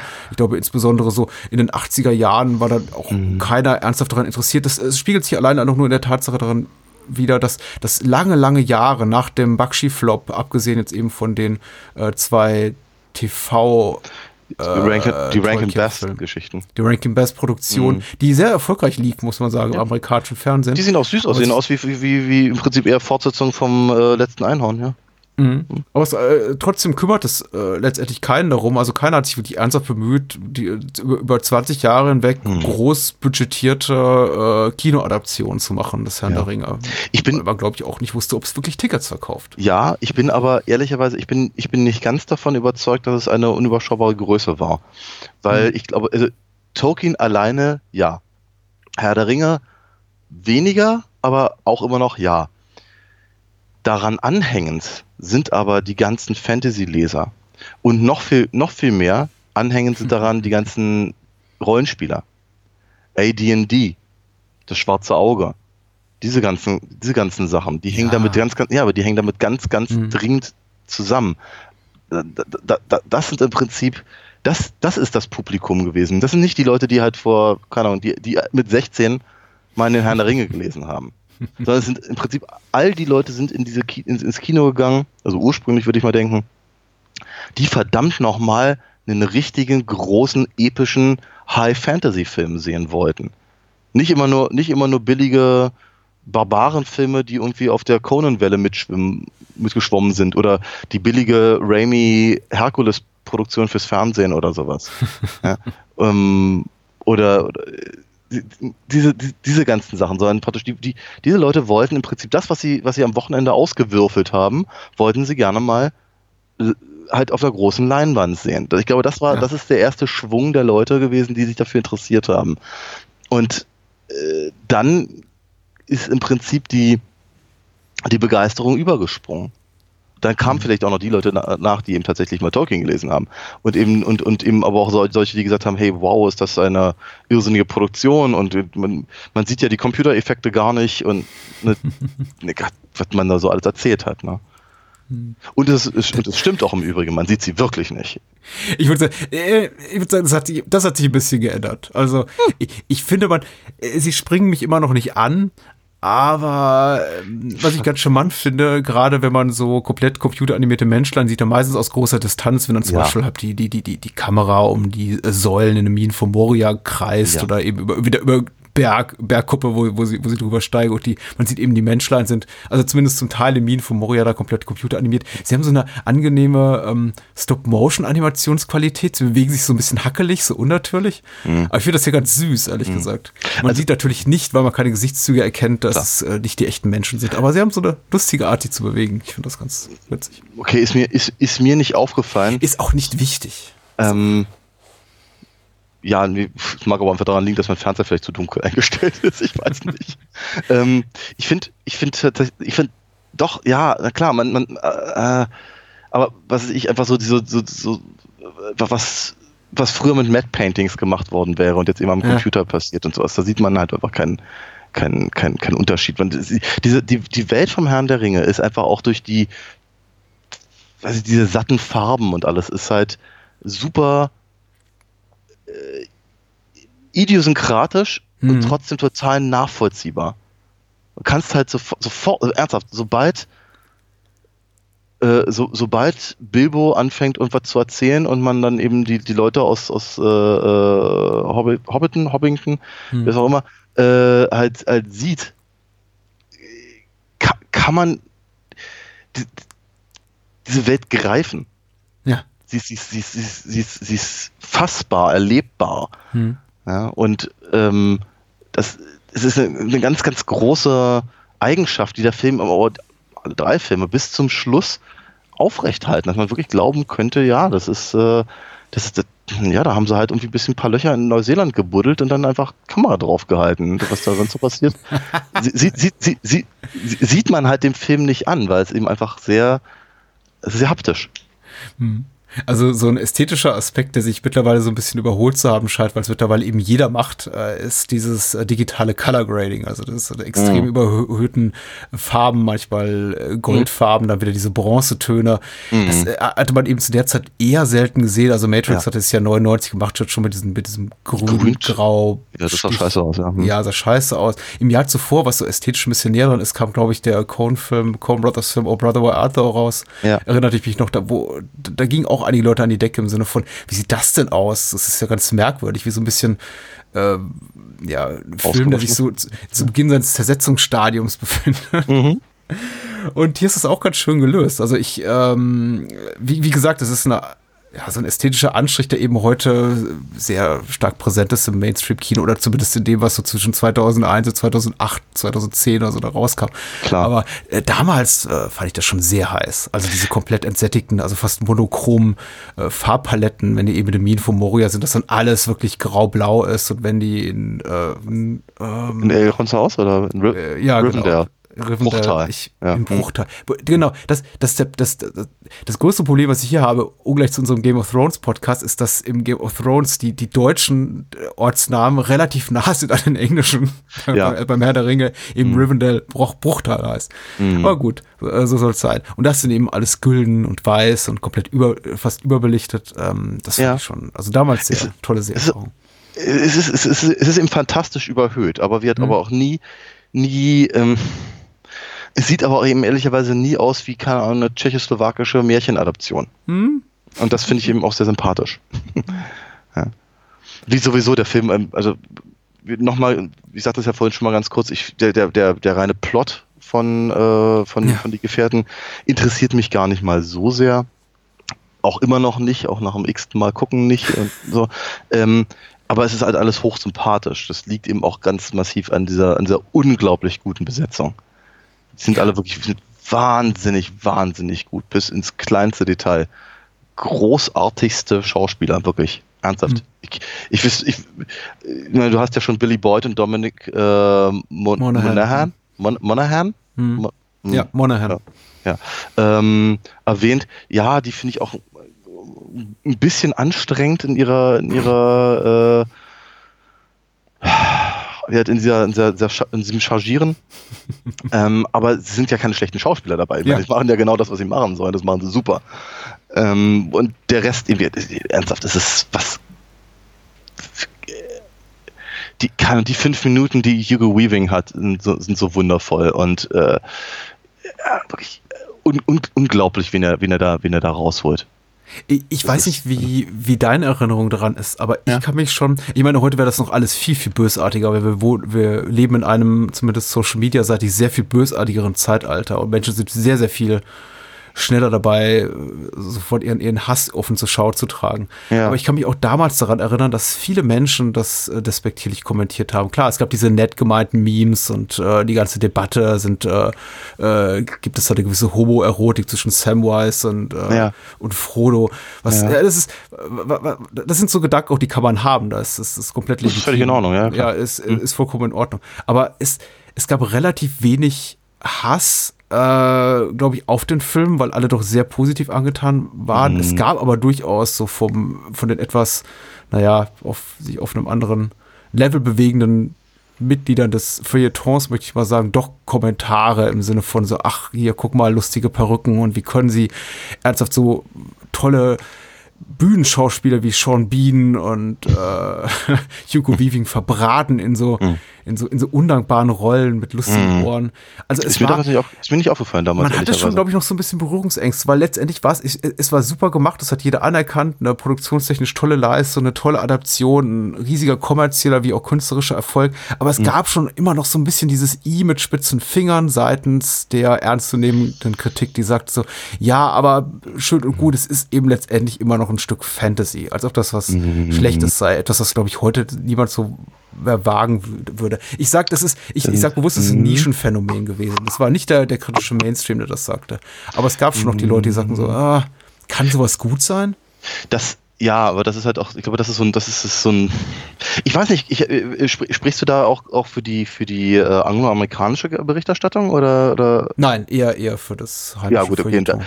danke, weil das, das ist genau das, was ich, was, was ich jetzt mir beinahe dachte, weil das Problem, das haben wir auch heute noch. Und ich gebe Adorno die Schuld. Ernsthaft. Es ist, äh, während, während, während äh, in den 60ern die, die, die französischen ähm, Kritiker äh, im Prinzip die Filmwissenschaft aus, dem, aus, aus, aus, der, aus der Wiege hoben und sich über, über Genres wie den Western Gedanken machten, äh, kam Adorno halt mit seiner, mit, mit, mit, mit Ho- Hoch, Hochkultur und Schund an. Ja. Und da er nun mal der einflussreichste Philosoph äh, ist, den wir, den wir äh, so haben durften, quasi, ja, ohne schlechtes Gewissen zu haben, war er einfach mal wahnsinnig einflussreich. Und das, das, das, das, das zog sich halt wirklich durch. Ich meine, kein, ist kein Wunder, warum wir in, in Berlin, glaube ich, 96 das erste Institut dazu hatten. Ja, also hallo. Ähm, und das, die- dieses, diese, diese Einteilung in, ja, das ist, das ist, das ist, äh, das ist so ho- hohe, hohe Kunst und ku- kulturell wertvoll und das andere ist halt mir so Schund oder für Kinder oder so. Äh, das haben wir heute auch immer noch. Nicht mehr so laut, weil dafür sind einfach so eine Sachen wie Iron Man und sowas einfach zu erfolgreich. Mhm, mhm. Aber natürlich, die Leute, die Leute packen das immer noch genau in diese komischen Schubladen. Und es wundert mich überhaupt nicht, dass es beim Herrn der Ringe in gewisser Weise auch so ist. Weil ich glaube, ich glaube, ich bin mir nicht ganz sicher, ob das bei dem Buch so war, aber bei der Verfilmung dann schon wieder ja. Weil natürlich gibt's gibt's bei der, bei, äh, bei Leuten, die so denken, auch Abstufungen innerhalb der Medien. Hm. Ja? Wenn das, wenn das eine Fernsehproduktion gewesen wäre, dann wäre es noch weiter unten gewesen. Ja, ja. Also es ist eine Haltung, ich, ich möchte es jetzt auch gar nicht zu weit treiben, weil ich denke, es wird nicht der Art von Filmgespräch, die wir haben wollen, so wirklich gerecht. Äh, es, ging mir bei dem Punkt, weil, ich eben einige Zitate in der Hinsicht äh, gelesen habe, weniger darum, Menschen, egal ob Kritiker oder Privatpersonen, ihre Meinung zu nehmen zu einem spezifischen Stück Filmkunst, zu sagen, ihr dürft das nicht sagen, weil der Film ist objektiv gut. Natürlich dürfen, da, darf jeder seine Meinung haben und offen zur Schau tragen und meinetwegen auch mehr oder weniger äh, belastbar begründen, warum äh, in dem Fall The Fellowship of the Ring kein besonders äh, guter Film ist oder kein brillanter Film, sondern einfach nur gutes Handwerk. Äh, was mich eher gestört hat an, an einigen Zitaten war eben diese grundsätzliche Ablehnung, Ablehnung bestimmten Genres oder Subgenres gegenüber Ja. zu sagen, so, das ist nicht gut, weil egal wie gut der Film ist, er kann eben seinem Genre nicht entkommen. Ja, das ja. ist eben Ja, Fantasy und Fantasy wird niemals große Kunst sein. Richtig, ja genau. Das ist, das ist, äh, das ist sehr snobistisch, ehrlicherweise. Ja. Und außerdem nicht wahr. ja, das ist äh, klar, natürlich, ja klar. Me- Meinung, Meinung ist eine schöne Sache. Ich hätte sie ganz gerne mit einer Prise Ahnung. Ja, wir leben in ganz guten Zeiten zurzeit. Ich glaube, Oh ja, Menschen, ja, ja, Menschen wissen. Fantasy wieder zu schätzen. Ja, ist richtig. Ich habe also, wen, also do, nicht, dass es nicht mehr auftauchen würde. Ich habe aber trotzdem weniger das Gefühl, mich permanent für meine eigenen ähm, Vorlieben, Geschmacksrichtungen in irgendeiner Form rechtfertigen zu müssen. es ist seltener geworden. Mhm. Ich finde mehr Leute, mit denen ich mich über meine eigenen Sachen unterhalten kann, ja. Philipp Pullman schreibt wieder Bücher, aber die sollen sehr, sehr toll sein. Okay. Ähm, vielleicht ein bisschen zum Film. Oder wollen wir vor Ja. den Werbeblock einschieben? Und du Ja. sagst einfach mal, wo man sich so hinbewegt, wenn man noch zwei Minuten hat, bevor wir uns jetzt zu dem filmischen Text ein bisschen nähern und dann einzelne Sachen vielleicht rumkritteln oder auch nicht. Alina Foxy, habe ich gehört, ist eine gute Seite. Ah ja, ja, ah, jetzt wo du es sagst. Ja, aber nee, das ist so, das ist so Schund, weißt du, das ist so Comic. Das kann, das kann nie gut sein. Okay, lassen wir es. Brechen wir hier ab. Nein, nein. Gerne, gerne kann man mal auf alinafox.de gehen und da mal gucken, was sie ja getan hat. Nicht viel ist die Antwort, aber es gibt immer noch eine, eine wundervolle Shop-Seite, auf der man die Hefte auch bestellen kann, die ich so fabriziere, die ich dann noch gerne verschicke, gerne mit einer Zeichnung noch dabei und ein paar netten Worten und vielleicht noch eine Unterschrift oder so. Man kann aber, wenn man vorab mal was lesen möchte, was ich gemacht habe, auf comicwerk.de gehen. Da sind tatsächlich ganze, ganze Geschichten von mir drin. Ich mache mach's auch kurz und knapp, weil ich jetzt Bock habe auf äh, den Film. Und Ja. zwar das obligatorische, die Bahnhofskino Extended Edition ist eine sehr schöne Sache und ich rate jedem und jeder, die auch zu abonnieren und zu hören. Wir haben vergangene Woche einen mehrstündigen Jahresrückblick veröffentlicht, in dem wir, glaube ich, 50 Prozent der Zeit über Streaming-Anbieter schimpfen und auch loben stellenweise. Also alles gut. Ähm, aber ansonsten auch ein sehr vielfältiges Programm. Mm, Nächste Woche gibt es einen Godzilla-Film, da freue ich mich auch drauf und so weiter und so fort. Ansonsten Spenden immer herzlich willkommen unter paypal.me slash Bahnhofskino oder .me, wie man auch will, paypal.me slash Bahnhofskino. Und wer sich das nicht merken kann, der gehe einfach auf bahnhofskino.com und dort findet man auch einen Spendenbutton. Und was wir lange nicht gesagt haben, wer keine Kohle hat und wenig Zeit, ähm, der kann uns einfach auch einen Gefallen tun, also Daniel und mir, und sagen, hey, ich hinterlasse euch eine nette iTunes-Rezension oder einfach nur ein paar Sterne. Das dauert so ungefähr drei bis fünf Sekunden, die Sternenummer. Wenn man noch ein paar Worte dazu schreibt, ist es vielleicht eine Minute, aber es ist relativ wenig Aufwand und äh, bringt uns weiter in Sachen Sichtbarkeit und so finden wir eben Publikum. Ähm, immer Weiterempfehlung. Und das kann man zum Beispiel sehr gut bei iTunes, aber ich glaube auch bei anderen Podcast-Plattformen und Apps. Also tut, was ihr könnt. Wir wissen es zu schätzen. ja. The Fellowship of the Ring. Mhm. Äh, Ich weiß gar nicht, wo wir ansetzen sollen. Und beziehungsweise ich muss auch ein bisschen haushalten mit dem, was ich zu sagen habe und nicht das verbrat, was jetzt am Ende vielleicht besser bei The Return of the King aufgehoben wäre. Aber dieser Film ist sehr gut und ich glaube, hättest du es gerade nicht laut ausgesprochen, wäre mir gar nicht aufgefallen, dass inhaltlich gar nicht so wahnsinnig viele interessante Sachen geschehen. Und ich muss ja selber ein bisschen korrigieren. Die Sachen, so wie sie der Film zeigt, sind, wenn ich sie jetzt auf äh, zu Papier bringen würde, einfach in szenischen Beschreibungen nicht besonders interessant. Wenn man sie allerdings auflädt mit Jahrzehnten popkulturellen Wissens, äh, äh, Trivia, die man eingesogen hat, der Kenntnis der Romane, auch das Wissen um die Filmemacher, die dahinter stehen, allem drum und dran, ist der Film wahnsinnig inhaltsreich, also äh, zu, zu, zumindest und gar nicht, gar nicht so dünn. Aber wenn Ja. ich tatsächlich nur das nackte Zeug sehe, was auf der Leinwand passiert, frage ich mich schon ein ums andere Mal, wo sind die jetzt genau? Wer ist das noch? Und nur weil jemand sagt, ihr seid in äh, Rivendell, ähm, muss ich jetzt vor Ehrfurcht erstarren und das ganz toll finden? Oder wenn irgendein Name großspurig angekündigt wird von einer Person, die ich nie zuvor gesehen habe? Wahrscheinlich nicht. Mhm. Der Film, arbeitet, ja. aber der Film arbeitet sehr viel damit. Ich, ich finde ich find diese ganzen, ich er- er- erwähnte ja vorhin, dass ich diesen, diesen, diesen, diesen Power Cut vom, vom Hobbit mir angeguckt habe. Ja. Und da ist dann schon irgendwie nett, wenn, wenn Gandalf dann eben mal kurz irgendwie Balin erwähnt oder Ja. irgendwelche anderen, und welche anderen Geschichte oder das, das, ähm, keine Ahnung, Bil Bilbo hat die Weste irgendwann mal von, von äh, Thorin bekommen oder so. Das ist schon Ja. irgendwie nett, weil es auf einmal irgendwie noch, noch mehr aus einem Guss äh, funktioniert. Damals im Kino, auch im Bewusstsein, den Hobbit mal gelesen zu haben, kam das auch schon gut. Da ich mir wie- dachte, Mensch, es ist, ist, ist es nett, dass sie etwas erwähnen, was halt so in dem Film nicht drin ist. Und dass man aber, das ist ein bisschen Fanservice, ehrlicherweise. Und wenn dann eben irgendwelche Namen großspurig genannt werden, dann ist es vielleicht auch gar nicht so wichtig, dass die Figur noch nicht aufgetaucht ist und dass man gar nicht weiß, was man mit der anfangen soll, weil die Schauspieler so gut sind, dass sie vermitteln, dass du jetzt eben bitte sehr erstarren sollst vor Ehrfurcht. Ja. Weil eben ein Ian McKellen einfach mal sehr ehrfurchtsgebietend ist Mhm. als Gandalf. Und dann, dann, dann, dann kommt das, dann kommt das schon sehr gut. Dann können die auch, auch noch so ein, ich glaube, bei Star Trek hätte man es Technobabble genannt. Mhm. Ähm, ich weiß nicht, wie man es hier nennen soll. Mythbabble oder so. Ja. Ähm, äh, rau raushauen, der eben überhaupt kein, überhaupt kein, kein, kein äh, Sinn ergibt. Wenn, wenn, wenn, wenn Gandalf am Ende sagt irgendwie, das ist ein, ein, ein Balrog of, of, of Mor Morgoth. Mhm.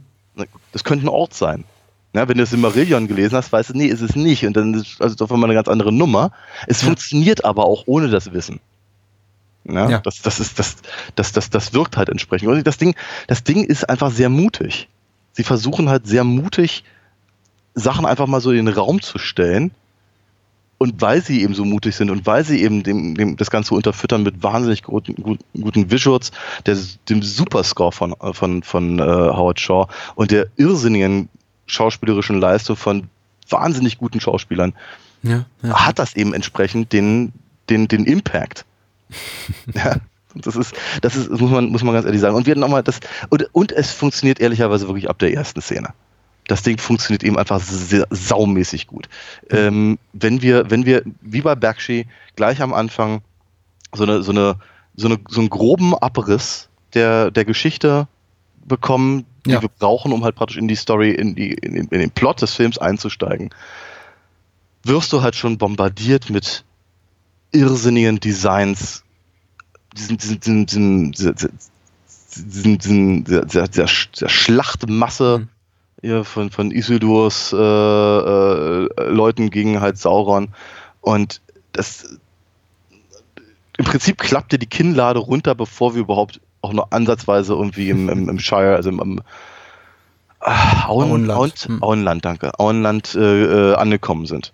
Ja? Und damit hatte ich der Film halt sofort. Das ist wirklich brillant. ja. Abgesehen davon, dass ich immer noch ein bisschen säuerlich bin über die, äh, über die Darstellung, wie der, wie der Ring funktioniert, aber vielleicht darüber, darüber später ein bisschen mehr an der Stelle momentan. Ähm, ich ich finde es, ich find's, ich finde es auf visueller Ebene und auf Film, äh, als, als, als, als filmische Entscheidung finde ich es total richtig, Sauron mit dem Ring im Kampf gegen Isildur so darzustellen. Ich finde es aber schwierig, dem halt tatsächlich ein Gesicht zu geben in irgendeiner Form, weil die das, das, das Unwissen, wie der Ring funktioniert, ist, glaube ich, ein ganz wichtiger Motor für die, für die Story.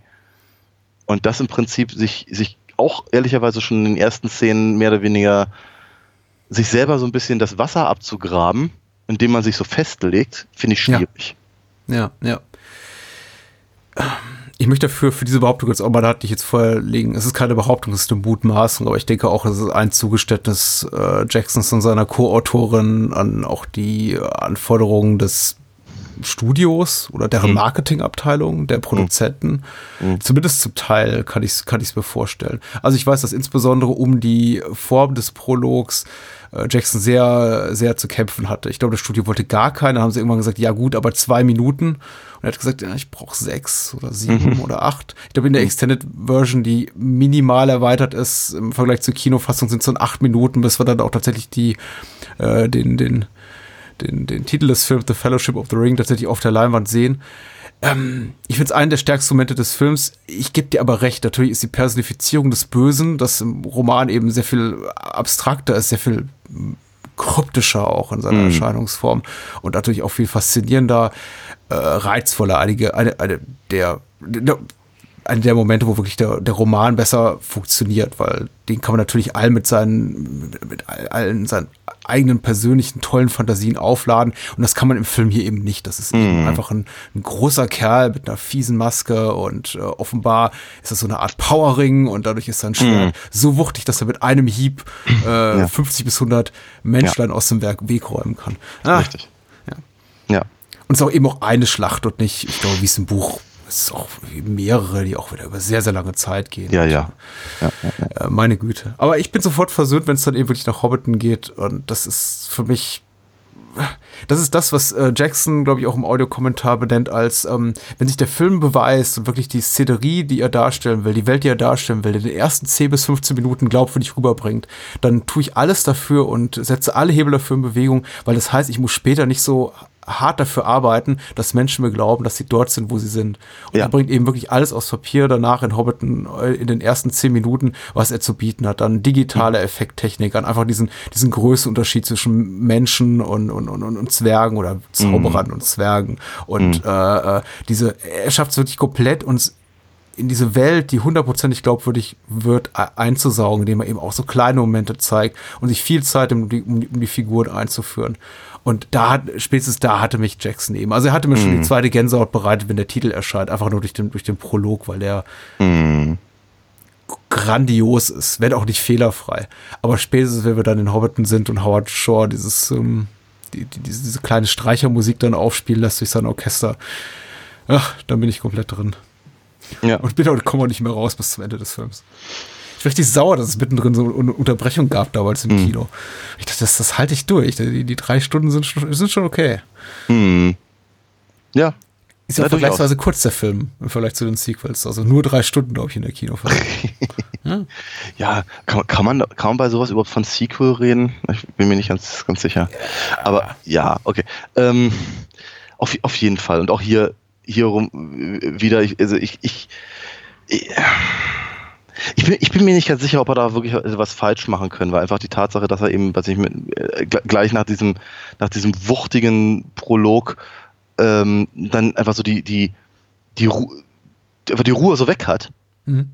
aber jemanden wie Ian Holm halt da hinsetzt. Ja. Da, da fühle ich mich eben auch als, als, als, als Zuschauer sofort abgeholt. Ja, und dann eben die, die, der, der, der kleine Schabernack, der da so im, im, im so passiert und ähm, Das Schiff aus Rauch. ja, und, und, und, und, und ach, diese ganzen, ganzen Kleinigkeiten eben rund, rund um den äh, 111. Geburtstag und so. Das ist einfach, es ist einfach, ist einfach sehr, sehr nett und außerdem sieht es aus wie bei Bergski. Ja. Fand ich auch, fand ich damals auch toll. Also, hey, sieht alles sehr, sehr, sehr, sehr, sehr gut aus und so. Ähm, Kleinig, Kleinigkeiten, die einfach die Figuren trotz, trotz ihrer, ihrer dieser, dieser Überhöhung dann auch, auch, auch wieder, wieder wiederum sehr greifbar machen, dass sich das, das Gandalf ständig mit dem Kopf irgendwo anstößt, was irgendwie eine kleine Slapstick-Einlage ist, aber, aber äh, auch die Figuren wieder so, so, so, so, so, so menschlich macht. Das ist einfach auch einfach, nett, nett, nette, nette Entscheidungen, einfach auch auf, ähm, auf Regieebene. Ja. Äh, weil, weil wie gesagt, er, das Design und die Musik und der ganze Plot und die Welt, die da geschaffen wird, die ist halt so mythisch aufgeblasen. Ja. Und da dann zwischendurch mal so die Luft rauszunehmen. Ist, das, das, das funktioniert an manchen Stellen schon sehr, sehr gut, an manchen vielleicht ein bisschen weniger, aber es bleibt auf jeden Fall alles sympathisch. Mhm. Und dadurch ist, glaube ich, auch zum Beispiel die Gefahr, die von äh, jemandem wie hier, dem, dem, dem Witch King auf Angmar, also dem, dem, dem, dem, dem, dem Anführer der Ring Race quasi, ähm, ausgeht, ist gleich noch viel, noch viel spürbarer. Weil die sind zum Beispiel auch wirklich unangenehm. Wenn es dann irgendwann mal äh, losgeht und die halt auch wie zum, zum, zum hier, äh, äh, Prancing Pony aufbrechen Mhm. nach Bree äh, und äh, die, die, die schwarzen Reiter sie verfolgen, das ist das ist, äh, das ist das ist ganz, ein ganz, ganz großer Abenteuer-Kinomoment. Ja, weil man einfach diesen, diesen, man kann, man kann, man kann das so nachvollziehen, man kann diesen ganzen Figuren so, man kann die ganzen Figuren so nachempfinden und ähm, es ist, ja, es ist wundervoll. Ja, ja, ja. Äh, man muss sagen, da hat weil du die Figuren gerade ansprichst, äh, für, für mein Gefühl, muss man sehen, wie weit meine Erinnerung mich trägt. Wie gesagt, ich habe die Bücher gelesen, da war ich 16, 17, das ist jetzt Mhm. weit über 20 Jahre her. Äh, ich, ich kann mich nicht im Detail daran erinnern, aber ich habe das Gefühl, dass eben viele Figuren, jetzt mal abseits von Mary und Pippin, tatsächlich ein bisschen na, ambivalenter möchte ich nicht sagen, aber ein bisschen differenzierter, vielschichtiger gezeichnet sind, komplexer sind als in der Romanvorlage. Denn äh, Tolkien, so weit meine Erinnerung reicht, hat nicht das allergrößte Interesse tatsächlich jetzt an einer Nein. wirklich äh, feinen Charakterzeichnung. Nein, überhaupt Sondern die haben äh, ihre Primärrolle zu erfüllen und einige, zwei, drei ausgewählte Protagonisten haben dann vielleicht auch sowas wie eine zweite Ebene dahinter. Das heißt, die Ja. dürfen auch mal vielleicht negative Charakterzüge zeigen oder Unsicherheit. Und das ist hier sehr, sehr viel. Wenig. Wenig tatsächlich.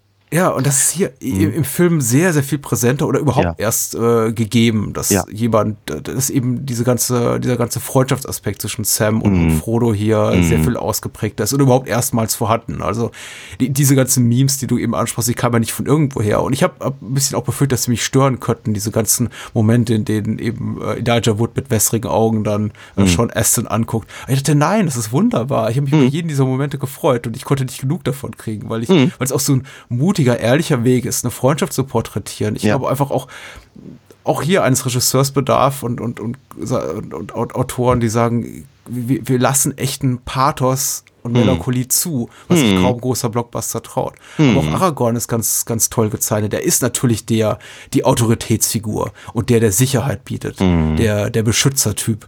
Aber auch er hat kurze Momente, in denen ich als Zuschauer innehalte und sage, ah, ja, habe ich da, habe ich dann Zweifel in seinem Auge gesehen, äh, war er nicht doch kurz in Versuchung geführt, ähm, was ich, was ich durchaus spannend finde, ohne wirklich sich, ähm, ohne zu verraten, was die, was die Figuren in den Büchern ausmacht. Also da finde ich haben, haben Boyens und äh, Walsh und, und Jackson wirklich mit dem Drehbuch auch ganz Großes geleistet. Mhm, auf jeden Fall. Ich glaube auch, dass sie, dass sie, man, man, man merkt es. Tolkien war es wichtiger, was sie, seine Sprachen zu erfinden, die dann auch funktionieren, bitte.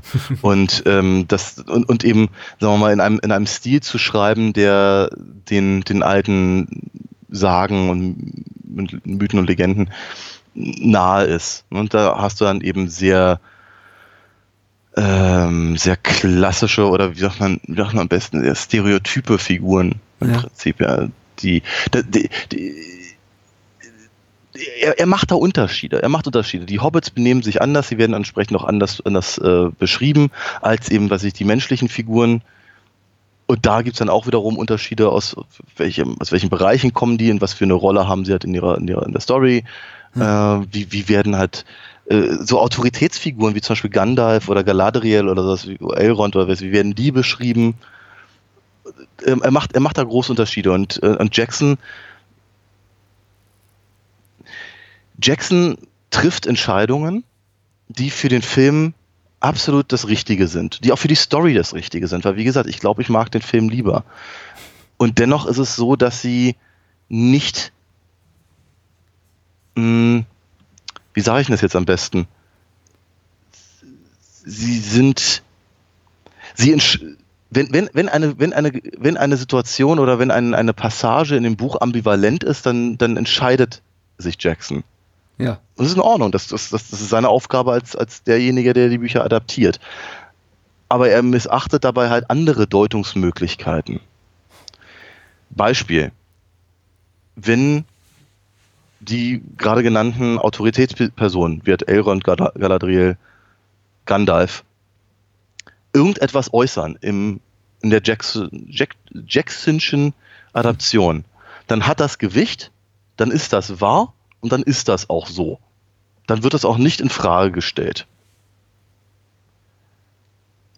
Dass diese Figuren bei Tolkien, wir sagen, aus, aus ihrer Autoritätsposition handeln und, und sprechen, wird auch nie in Frage gestellt.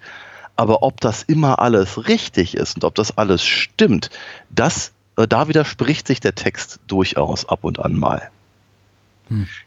Case in Point, der Ring. Ja, Der Ring bitte.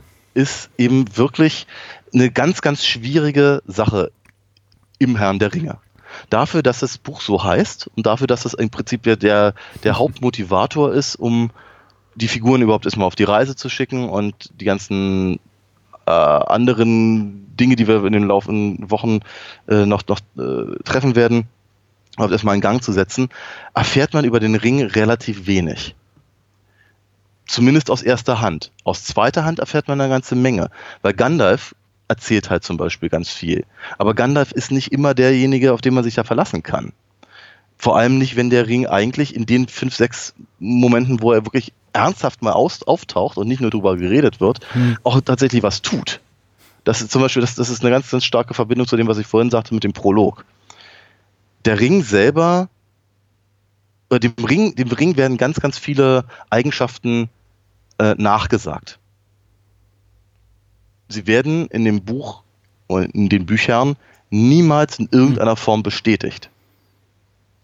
Wie zum Beispiel irgendwie mit dem, mit dem Ring kann man. Und dann kannst du ergänzen, was du willst. Ja? Boromir sagt das eine, Gandalf sagt das andere. Äh, alle, alle sind sie da irgendwie der Meinung, dass, dass der Ring irgendetwas könnte. Aber der Ring tut halt nie irgendetwas, außer Hobbits unsichtbar machen. Und ein bisschen, und ein bisschen flüstern. Und den Leuten was eingeben. Und ich, ich glaube, und das war im Übrigen auch die These meiner, meiner Hausarbeit damals, ich glaube, dass, der, dass, dass die Hauptkraft des Rings daran besteht, dem, dem, dem jeweiligen Träger, den jeweiligen Träger zu manipulieren. Ja. Und zwar immer nur in dem Maße, in dem er es, in dem der, der Träger es quasi zulässt oder es zulassen kann. Ganz, äh, ganz wesentlicher Punkt ist, ähm, wenn, wenn, ähm, ähm, also wie- wenn, wenn, wenn, wenn Boromir den haben will, dann will er damit halt eine Armee führen.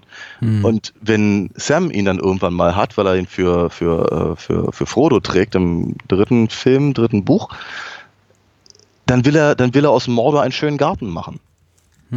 Ja, das heißt, also, der Ring sagt ihm nicht, wie machst du das? Der Ring hat eben nicht ihm so eine, so eine so, so, keine Ahnung, das ist voll Power Glove.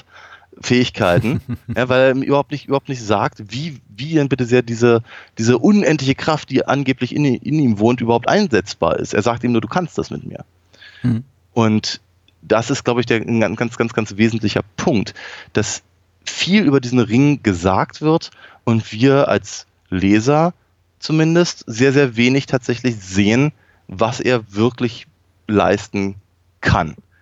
Ja. Der Film, und deswegen sage ich halt nochmal, der Film macht da einfach andere, der, der, er trifft Entscheidungen. Er trifft Entscheidungen, wie zum Beispiel, es ist gar nicht so einfach zu sagen, äh, ähm, wer, äh, we- wessen, wessen Stimme Frodo eigentlich hört, wenn er auf Amon Hen, also dieser, diesem, dieser, dieser Ruine da gegen Ende des Films, ähm, äh, das, das, das, das Auge von Sauron sieht, hört er eine Stimme. Und das Buch lässt völlig frei, we wessen Stimme er hört. Kann sein, dass der Ring zu ihm spricht. Es kann sein, dass, dass, ähm, dass Sauron zu ihm spricht. So, also das, ist, das ist die Variante, die, für die sich der Film entscheidet. Das steht dann auch in den, in den, in den Untertiteln irgendwie Black Speech. Hm. Ähm, Tom Shippey zum Beispiel sagt, er glaubt, dass Gandalf mit ihm spricht. Und das wird dann, das wird auch, glaube ich, in irgendeiner, äh, das, das wird auch später, glaube ich, in irgendeiner Form bestätigt, äh, wenn, wenn, wenn Gandalf dann wiederkommt, nachdem er da mit dem, mit dem Balrog gekämpft hat. Ja. Ähm, der, deswegen nochmal, der, der, der, der Film, gerade in Bezug auf den Ring, aber auch, auch, auch in Bezug auf andere Charaktere, auf andere Situationen, trifft eben einfach Entscheidungen und lenkt damit im Prinzip die, ähm, die Sicht auf die Narration äh, des, des, des, des Zuschauers. Ja. Äh, Es ist tatsächlich ein. Also er ist insofern sehr geschickt auf einer erzählerischen Ebene, weil er ja, also ich kann mir nicht, wie gesagt, im Detail in die Bücher erinnern, vielleicht wird da Hm. alles erklärt. Es wird mutmaßlich alles Nein. erklärt, weil das war Tolkiens Ding. Also nicht der Naja. Ring, aber viele andere Dinge. Hm. Zum Beispiel die ganze Herkunft, äh, Könige, Thronfolger Ja, ja, im, im Reich der wichtig. Zwerge. Mhm. Also das Einzige, was wir im äh, Film präsentiert bekommen, jetzt in Bezug auf das äh, Zwergenreich, also die Minen von, von Moria und äh, Khazad-dûm, ist äh, das, äh, ich glaube, ein, ein, zwei äh, erläuternde Worte von Gandalf und dann noch der Moment, in dem Gimli da quasi vor dem, vor dem Grab seines äh, ehemaligen Königs, glaube ich, Das ist das ein Cousin oder so? Cousin, ja, Ja, Balin er ist nicht der. König, ähm, genau, se, se, seines Verwandten da zusammenbricht. Und das war es eigentlich, damit werden wir alleine gelassen. Das ist aber auch vollkommen in Ordnung, weil es eben einem der, der Film einfach durch seine Bilder, durch das Schauspiel, durch die Musik so klar vermittelt, das hat Gewicht, verdammt nochmal. Du musst Ja. was ge- gefälligst als bedeutsam zu empfinden. Und das Mhm. macht er eben in vielen Momenten. Äh, auch mit dem Ring. Der Ring ist natürlich die, der, der größte aller MacGuffins, so wird es ja Hitchcock bezeichnen in, in, in, dem Film. Also zumindest in der Form, wie wir ihn hier präsentiert sehen. Er kann eigentlich dafür, dass alle so heiß auf ihn sind und er Menschen moralisch bis zum äh, bis zu allergrößten Widerwärtigkeiten korrumpiert. Dafür Ja. kann er eigentlich relativ wenig, zumindest äh, Ja. äh, in, in der Art und Weise, wie es wie, wie es der Film zeigt. Er hat so ein paar, er verleiht einem offenbar, wenn es jetzt ja, Sauron ist übermenschliche Kräfte, äh, Frodo seine Unsichtbarkeit, äh, Boromir mutmaßt er zumindest Autorität und Kraft, um, um ein Heer anzuführen. Aber ja, das ist jetzt weit davon entfernt, wie du, du hast gerade hier den, den, den äh, irgendwie Power Glove aus, aus irgendwelchen Comics, aus, aus Comics herbeizitiert. Also sagen wir mal so den, den Doom Machines, die wir aus anderen mythischen Erzählungen kennen, die Ja. gleich das Ende der Welt äh, her her herbeibbringen können und ähnlichen Dingen. Es ist relativ schmal. Und ich finde, das ist wirklich auch ein Verdienst des Films und, und der Bücher. Äh, weniger, also ich beziehe mich jetzt mal nur auf den Film, äh, ein Verdienst des Films, dass wir, dass wir trotzdem, ich möchte sagen, nicht nur über diesen Film hinweg, sondern über alle, auch die zwei Folgejahre, in denen dann die zwei, zwei weiteren Teile der Trilogie erschienen, niemals in Frage stellen, dass es absolut das allerhöchste erstrebenswerte Gut ist, diesen Ring zu besitzen für Ja. viele der Protagonisten, die wir treffen werden, werden Ja. eben bis auf Frodo, der ihn um jeden Preis loswerden will. Ja. ja, ja, ja. Absolut. Absolut richtig. Ähm, und da macht der Film auch, auch wieder, wiederum vieles, vieles besser als eben das Buch, weil das Buch eben oftmals einfach nur sagt, ja, er verlangt halt nach dem Ring. Ja, und den Rest kann man sich dann denken. Eine Figur wie Boromir, meine, abgesehen davon, dass sobald Sean Bean auftaucht, denke ich mir, oh, ist der böse oder er stirbt, oder beides. Ähm, äh, aber eben eine Figur wie Boromir mit einer, mit, mit, mit, mit einem so, einer solchen Tiefe auszu, auszustatten, dass man, dass man, wenn er, wenn er dann irgendwann ins Gras beißt, halt auch, auch, auch ernsthaft bedrückt ist darüber, ähm, das ist, das ist schon, das ist eine echte Leistung. Ja, und ähm, das geht auch, das geht, ich, ich, ich, ich frage mich, ich frag mich dabei auch immer, immer ob das, ob das wirklich, äh, ob das einfach nur daran liegt, dass, das, dass, dass, dass sich Jackson eben nur einfach die, die besten Schauspieler dafür zusammengesucht hat, oder ob, ob das eben, äh, ob, ob, ob die alle das einfach die, die Vorlage so geliebt haben und deswegen so viel da reingesteckt haben, weil Mhm. sie hat unglaublich viel Herzblut, wirklich bei allen Beteiligten. Mhm. Ähm, oder oder ob, ob, ob, Jackson, Jackson eben das eben so, so aus den Leuten rauskitzeln kann oder wie, wie, auch, wie auch immer. Es ist, es ist schon echt erstaunlich. Ja. Und, und, und, und, wird, und, und, und, und das, obwohl er eben, er ist echt penibel in dem, was eben wirklich präsentiert wird, gerade in der Extended Edition. Und dennoch wer trifft er halt Entscheidungen, um zu interpretieren und äh, nimmt Abkürzungen, um, um bestimmte Sachen halt zu machen. Ich meine, ich glaube, das ist kein, kein übertrieben großer Spoiler, wenn gesagt wird, dass eben ganz, ganz viel von dem, was mit Saruman gerade gegen Ende der ganzen, ganzen Geschichte passiert, eben aus der Filmtrilogie rausgelassen wird. Aber was tatsächlich da passiert, das wird eben auch schon in die Gefährten praktisch eingebaut, eben mit diesem ganzen, dieser, dieser die- diese Org-Manufaktur, die er da unter, äh, unter Isengard, Isengard, äh, ja. ähm, äh, äh, äh, ja, aus, dem- aus dem Boden stampfen lässt im Prinzip. Mhm. Ähm, äh, ha- hast, hat man aber im Prinzip genau die Aspekte, die, die, die, die später interessant werden, an eine Stelle gepackt, die halt ähm, nicht nur visuell, sondern auch em- emotional und narrativ wichtig ist.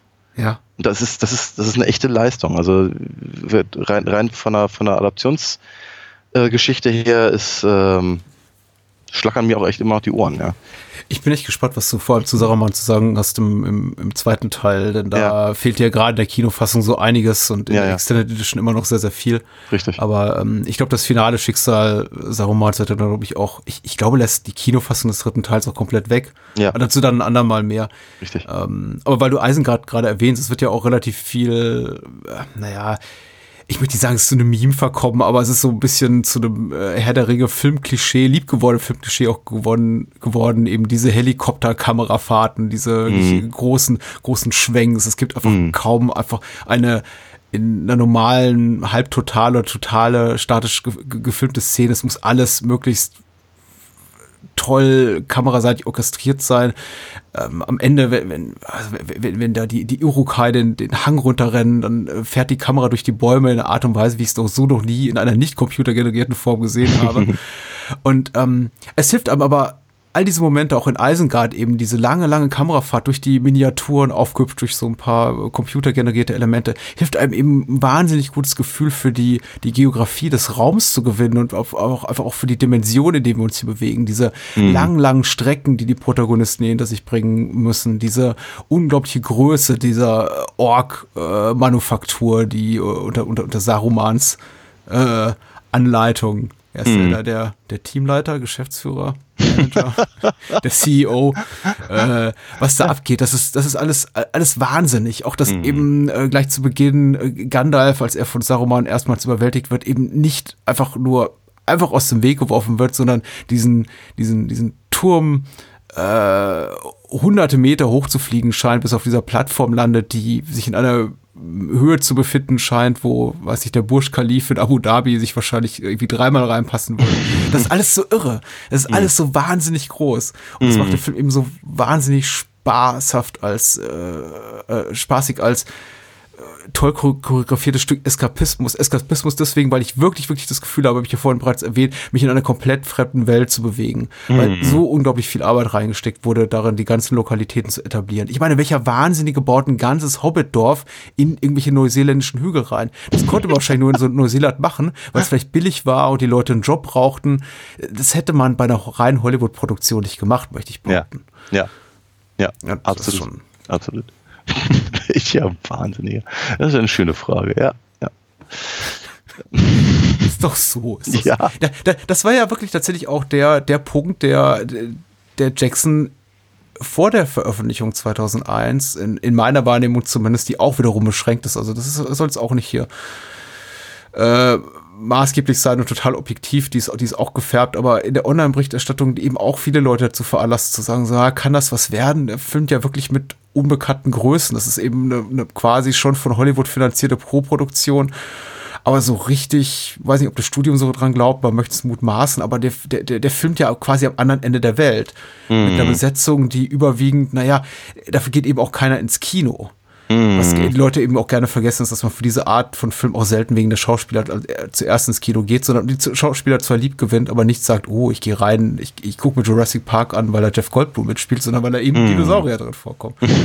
aber es wurde viel, viel darüber, es wurden viele Augenbrauen hochgezogen, glaube ich, darüber, dass man eben da Menschen wie, wie Sean Bean, Vigo Mortensen, wer ist das? Elijah Wood, ja, der war auch mal ein Kinderstar, genau wie Sean Aston ja. sind Billy Boyd und Dominic Monaghan, insbesondere Menschen wie Billy Boyd und ähm, noch viel mehr Orlando Bloom, die ja später ja. zu Stars oder Megastars, wenn im Falle von Orlando Bloom wurden, die waren niemand. Mhm. Das waren Menschen, die hatten vor einem Jahr sich gedacht, ich werde jetzt vielleicht auch mal Schauspieler nebenbei model ich noch so ein bisschen für, für Woolworth oder so. Und plötzlich waren die da.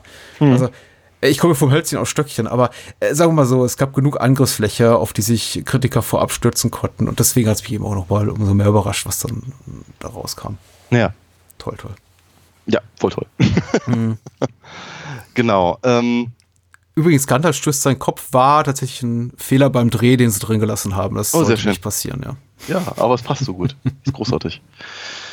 Ach ja, und eine der bemerkenswertesten hm? Dialogzeilen, nämlich äh, äh, Nobody tosses a dwarf, stammt hm? nicht aus der Romanvorlage. Nee, das, ist richtig, ja.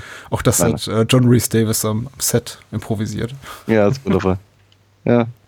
Es ist total witzig. Ich hatte irgendwie einen, Tag, einen Tag vorher hatte ich äh, gerade äh, Shogun zu Ende geguckt. Ja. Und dann äh, halt ein, da, da, da ist er, wie sagen, als verhältnismäßig junger Mann, mhm. kurz, kurz nach oder rund um ähm, äh, Riders of the Lost Ark äh, und halt dann äh, bisschen mehr als 20 Jahre später dann als, als kaum erkennbarer Zwerg. fand, ich, fand ich lustig, so erwähnt. Ja, ja. Ich, ich glaube, hinter seiner Maske steht ich, ich sag nicht, dass er der beste Schauspieler ist im, im Herrn der Ringe, aber jedes Mal, wenn wir eben Close-Up von ihm sehen und man sieht eben, was ihm da an Make-up im Gesicht steckt, also er ist Mhm. kaum wiederzuerkennen, da funkeln ja wirklich nur noch die Äuglein hinter einem, diesem riesigen Bart und dem ganzen äh, Silikon, was er da mutmaßlich im Gesicht hat. Das Mhm. ist schon, ich stelle mir das schon hart vor, insbesondere wenn man eben um die Umstände der, also der, der, die, um die Dauer der Produktion weiß, die ja da wirklich da 200, 300 Tage gedreht haben. Das muss Mhm. schon. Oder ist ja auch nicht mehr der allerjüngste. Also. Mhm. Ähm, ja, äh, über die Schauspieler kann man noch re- relativ viel schwärmen, aber wir haben ja auch noch ganze zwei Episoden Zeit. Ja, in der Tat. Und wer weiß, wer weiß, was da noch so, so alles äh, rauszuholen ist aus den, aus den folgenden Filmen. Ähm, aus, die, aus den Gefährten, die Gefährten, aus die Gefährten, das ist Ja. komisch, aus The Fellowship of the Ring, ähm, kann ich persönlich nicht mehr so wahnsinnig viel, glaube ich, an der Stelle jetzt rausholen. Ähm, zumindest nicht plottechnisch, weil tatsächlich ist da nicht viel drin. ähm, ne, das ist halt, äh, Kevin Smith hatte sich irgendwann mal drüber, drüber lustig gemacht, dass halt irgendwie drei Filme sind, in denen die Leute nur von die ganze Zeit laufen. Oder Ja. rennen, wie du es vorhin gesagt hattest. Und tatsächlich ist da ja nicht, nicht viel, außer, dass wir halt sehr, sehr schöne Sachen sehen. Ne? Ich meine, das sieht halt einfach, einfach toll aus, wenn die da im, im, im- Schnee rumstapfen und dann als nächstes halt irgendwie durch die Minen von Moria laufen. Und es ist, ihm alles, es ist, es ist sehr, sehr spannend. Es ist, es ist emotional ähm, sehr, sehr, sehr berührend. Auf Ja. eine ganz komischen Art und, und, und Weise. Ähm, hier die, äh, diese, diese, diese, diese beiden, diese beiden faschistoiden Statuen da, ich habe vergessen, Ja. wie sie heißen da. Ähm, das, das, das, das, das ist schon, ist schon sehr Die beeindruckender Argonauten, die Argonauten, ja. Ja, genau, so ähnlich heißen die ja. ne? ja. Genau, und äh, ich, ich, ich stelle fest, mein Fernseher wird dem, glaube ich, nie- Ganzen nicht gerecht. Ja, ich, das, das, man, sieht, man sieht dem Film halt an, dass er, dass er wirklich für eine große Leinwand äh, gemacht wurde und ich habe ihn zu Hause auch das erste Mal auf dem Beamer gesehen. Vielleicht sollte ich die mal wieder rausholen. es, ist, es ist schon, in, in groß ist irgendwie besser. Ich äh, bin auch der Meinung, wir können uns äh, weitere Diskussionen und Vertiefungen auch noch für die beiden Folgeteile aufsparen. Wir müssen ein bisschen auch haushalten mit dem, was wir zu sagen haben. Äh, eine Sache noch, weil, weil es mich wirklich gefreut hat, war die tatsächlich die Sagen wir mal so, äh, Herr der Ringe, die Romanvorlage ist nicht bestimmt von starken Frauenfiguren, das ist auch die filmische Adaption nicht, aber ich habe mich gefreut, dass sie äh, die Rolle hier von Arwen doch vergrößert haben im Vergleich zur Buchvorlage, wo sie eigentlich hauptsächlich im Hintergrund rumstehen darf und ihr so ein äh, zumindest einen sehr schönen Action-Moment auch gegeben, gegeben haben. Ja. Anstelle von Glorfindeln oder wie er wie er Ja, glaub, ja, genau, Glorfindel heißt sie, glaube ich. Und Ja. ein- ein- Eine Figur, auf die man ganz gut verzichten kann. Ich glaube, ich glaube, ich glaube auch. Ähm, ich finde, ich finde aber auch, das nebenbei erwähnt, ich finde es aber trotzdem irgendwie nett, dass, äh, dass die alle ganzen, dass, dass, dass im Prinzip alle beteiligten Schauspieler dem so die Stange halten und dann Ja. eben für, für, für drei Sekunden Auftritte eben auch nochmal bei den überlangen Hobbit-Filmen irgendwie dabei waren und so. Das ist irgendwie, ist alles sympathisch. Nochmal, einfach echt, echt nett. Und ähm, ja, ernsthaft, ich glaube, mir, mir, fällt, mir fällt jetzt wirklich an der Stelle nicht mehr viel ein zum, zum, zur, zur, zur Fellowship. Das ist ja auch gut. Mhm. Denn wir müssen uns ja auch noch ein bisschen frisch halten für nächste Woche. Denn da erwartet uns ja noch so ein ganz kurzer kleiner Film, über den wir auch mal so nebenbei sprechen. Oh ja, nächste Woche Nächste Woche wird hart. wird hart. Ich weiß nicht, ob es nur für uns hart wird oder auch für unsere Hörer. Wir, Daniel und ich, schustern doch an einem Plan, wie wir das so leicht gutierbar wie möglich halten können. Und zwar, wie bereits angedroht und angekündigt, reden wir dieses Jahr über Skandalfilme. Und zwar in monatlicher Folge. Mal über ein, mal über zwei, je nachdem, was die Zeit und auch Diskussionswert der Filme so hergeben. Und dann gehen wir dahin, wo es weh tut. Und wir gehen ganz zum Beginn, möchte ich sagen. Und zwar über 100 Jahre, das ist Irrsinn, in der filmischen Geschichte zurück. Und beginnen mit einem Film, dessen Ankündigung ich dir überlasse, weil da kann ich sagen, ich war, ich war, ich bin's ja nicht gewesen. Du bist ja nicht gewesen. Nee. Ja. Ja, nee, wie gesagt, also wir, wir, wir, wir werden einfach unsere filmwissenschaftliche Verantwortung übernehmen und äh, zum, zumindest, zumindest als Ansatz, so als Anlass nehmen, um über andere skandalöse Themen der Frühzeit des, äh, des Kinos zu reden, werden wir uns mit äh, D.W. Griffith, The, The Birth of a Nation, äh, auseinandersetzen. Aus dem Jahr 1914? 15, glaube ich. 15? Ja. So glaube auch. Hm. Ja. macht dann eigentlich auch keinen Unterschied mehr. Nein, ich, ich, äh, ich vermute mal, es macht nicht, macht nicht nur keinen Unterschied, sondern auch keinen Spaß. Aber genau, nee, ich denke, ich denke, wir werden darüber reden müssen, wenn wir uns über, über Skandale und die Geschichte des Skandals im Film unterhalten. Hm? Ja, wir werden sehen, ob es Spaß macht. Ich habe äh, hab gestern mit Lukas Bawenschik gequatscht, sehr, sehr toller Schreiber und auch Podcaster für Filmdienst und Kinozeit und der sagte, ach, redet demnächst über Birth of a Nation? Der ist ja toll. Okay. Und ich sagte, okay, das will ich dir glauben. Dazu dann nächste Woche mehr. Genau. Ich danke dir, war ein schönes Gespräch. Ja, Echt wie jede. Woche. Jo, Und wir freuen uns aufs nächste Mal. Oder, ja, so halb. Gute Nacht. bis denn.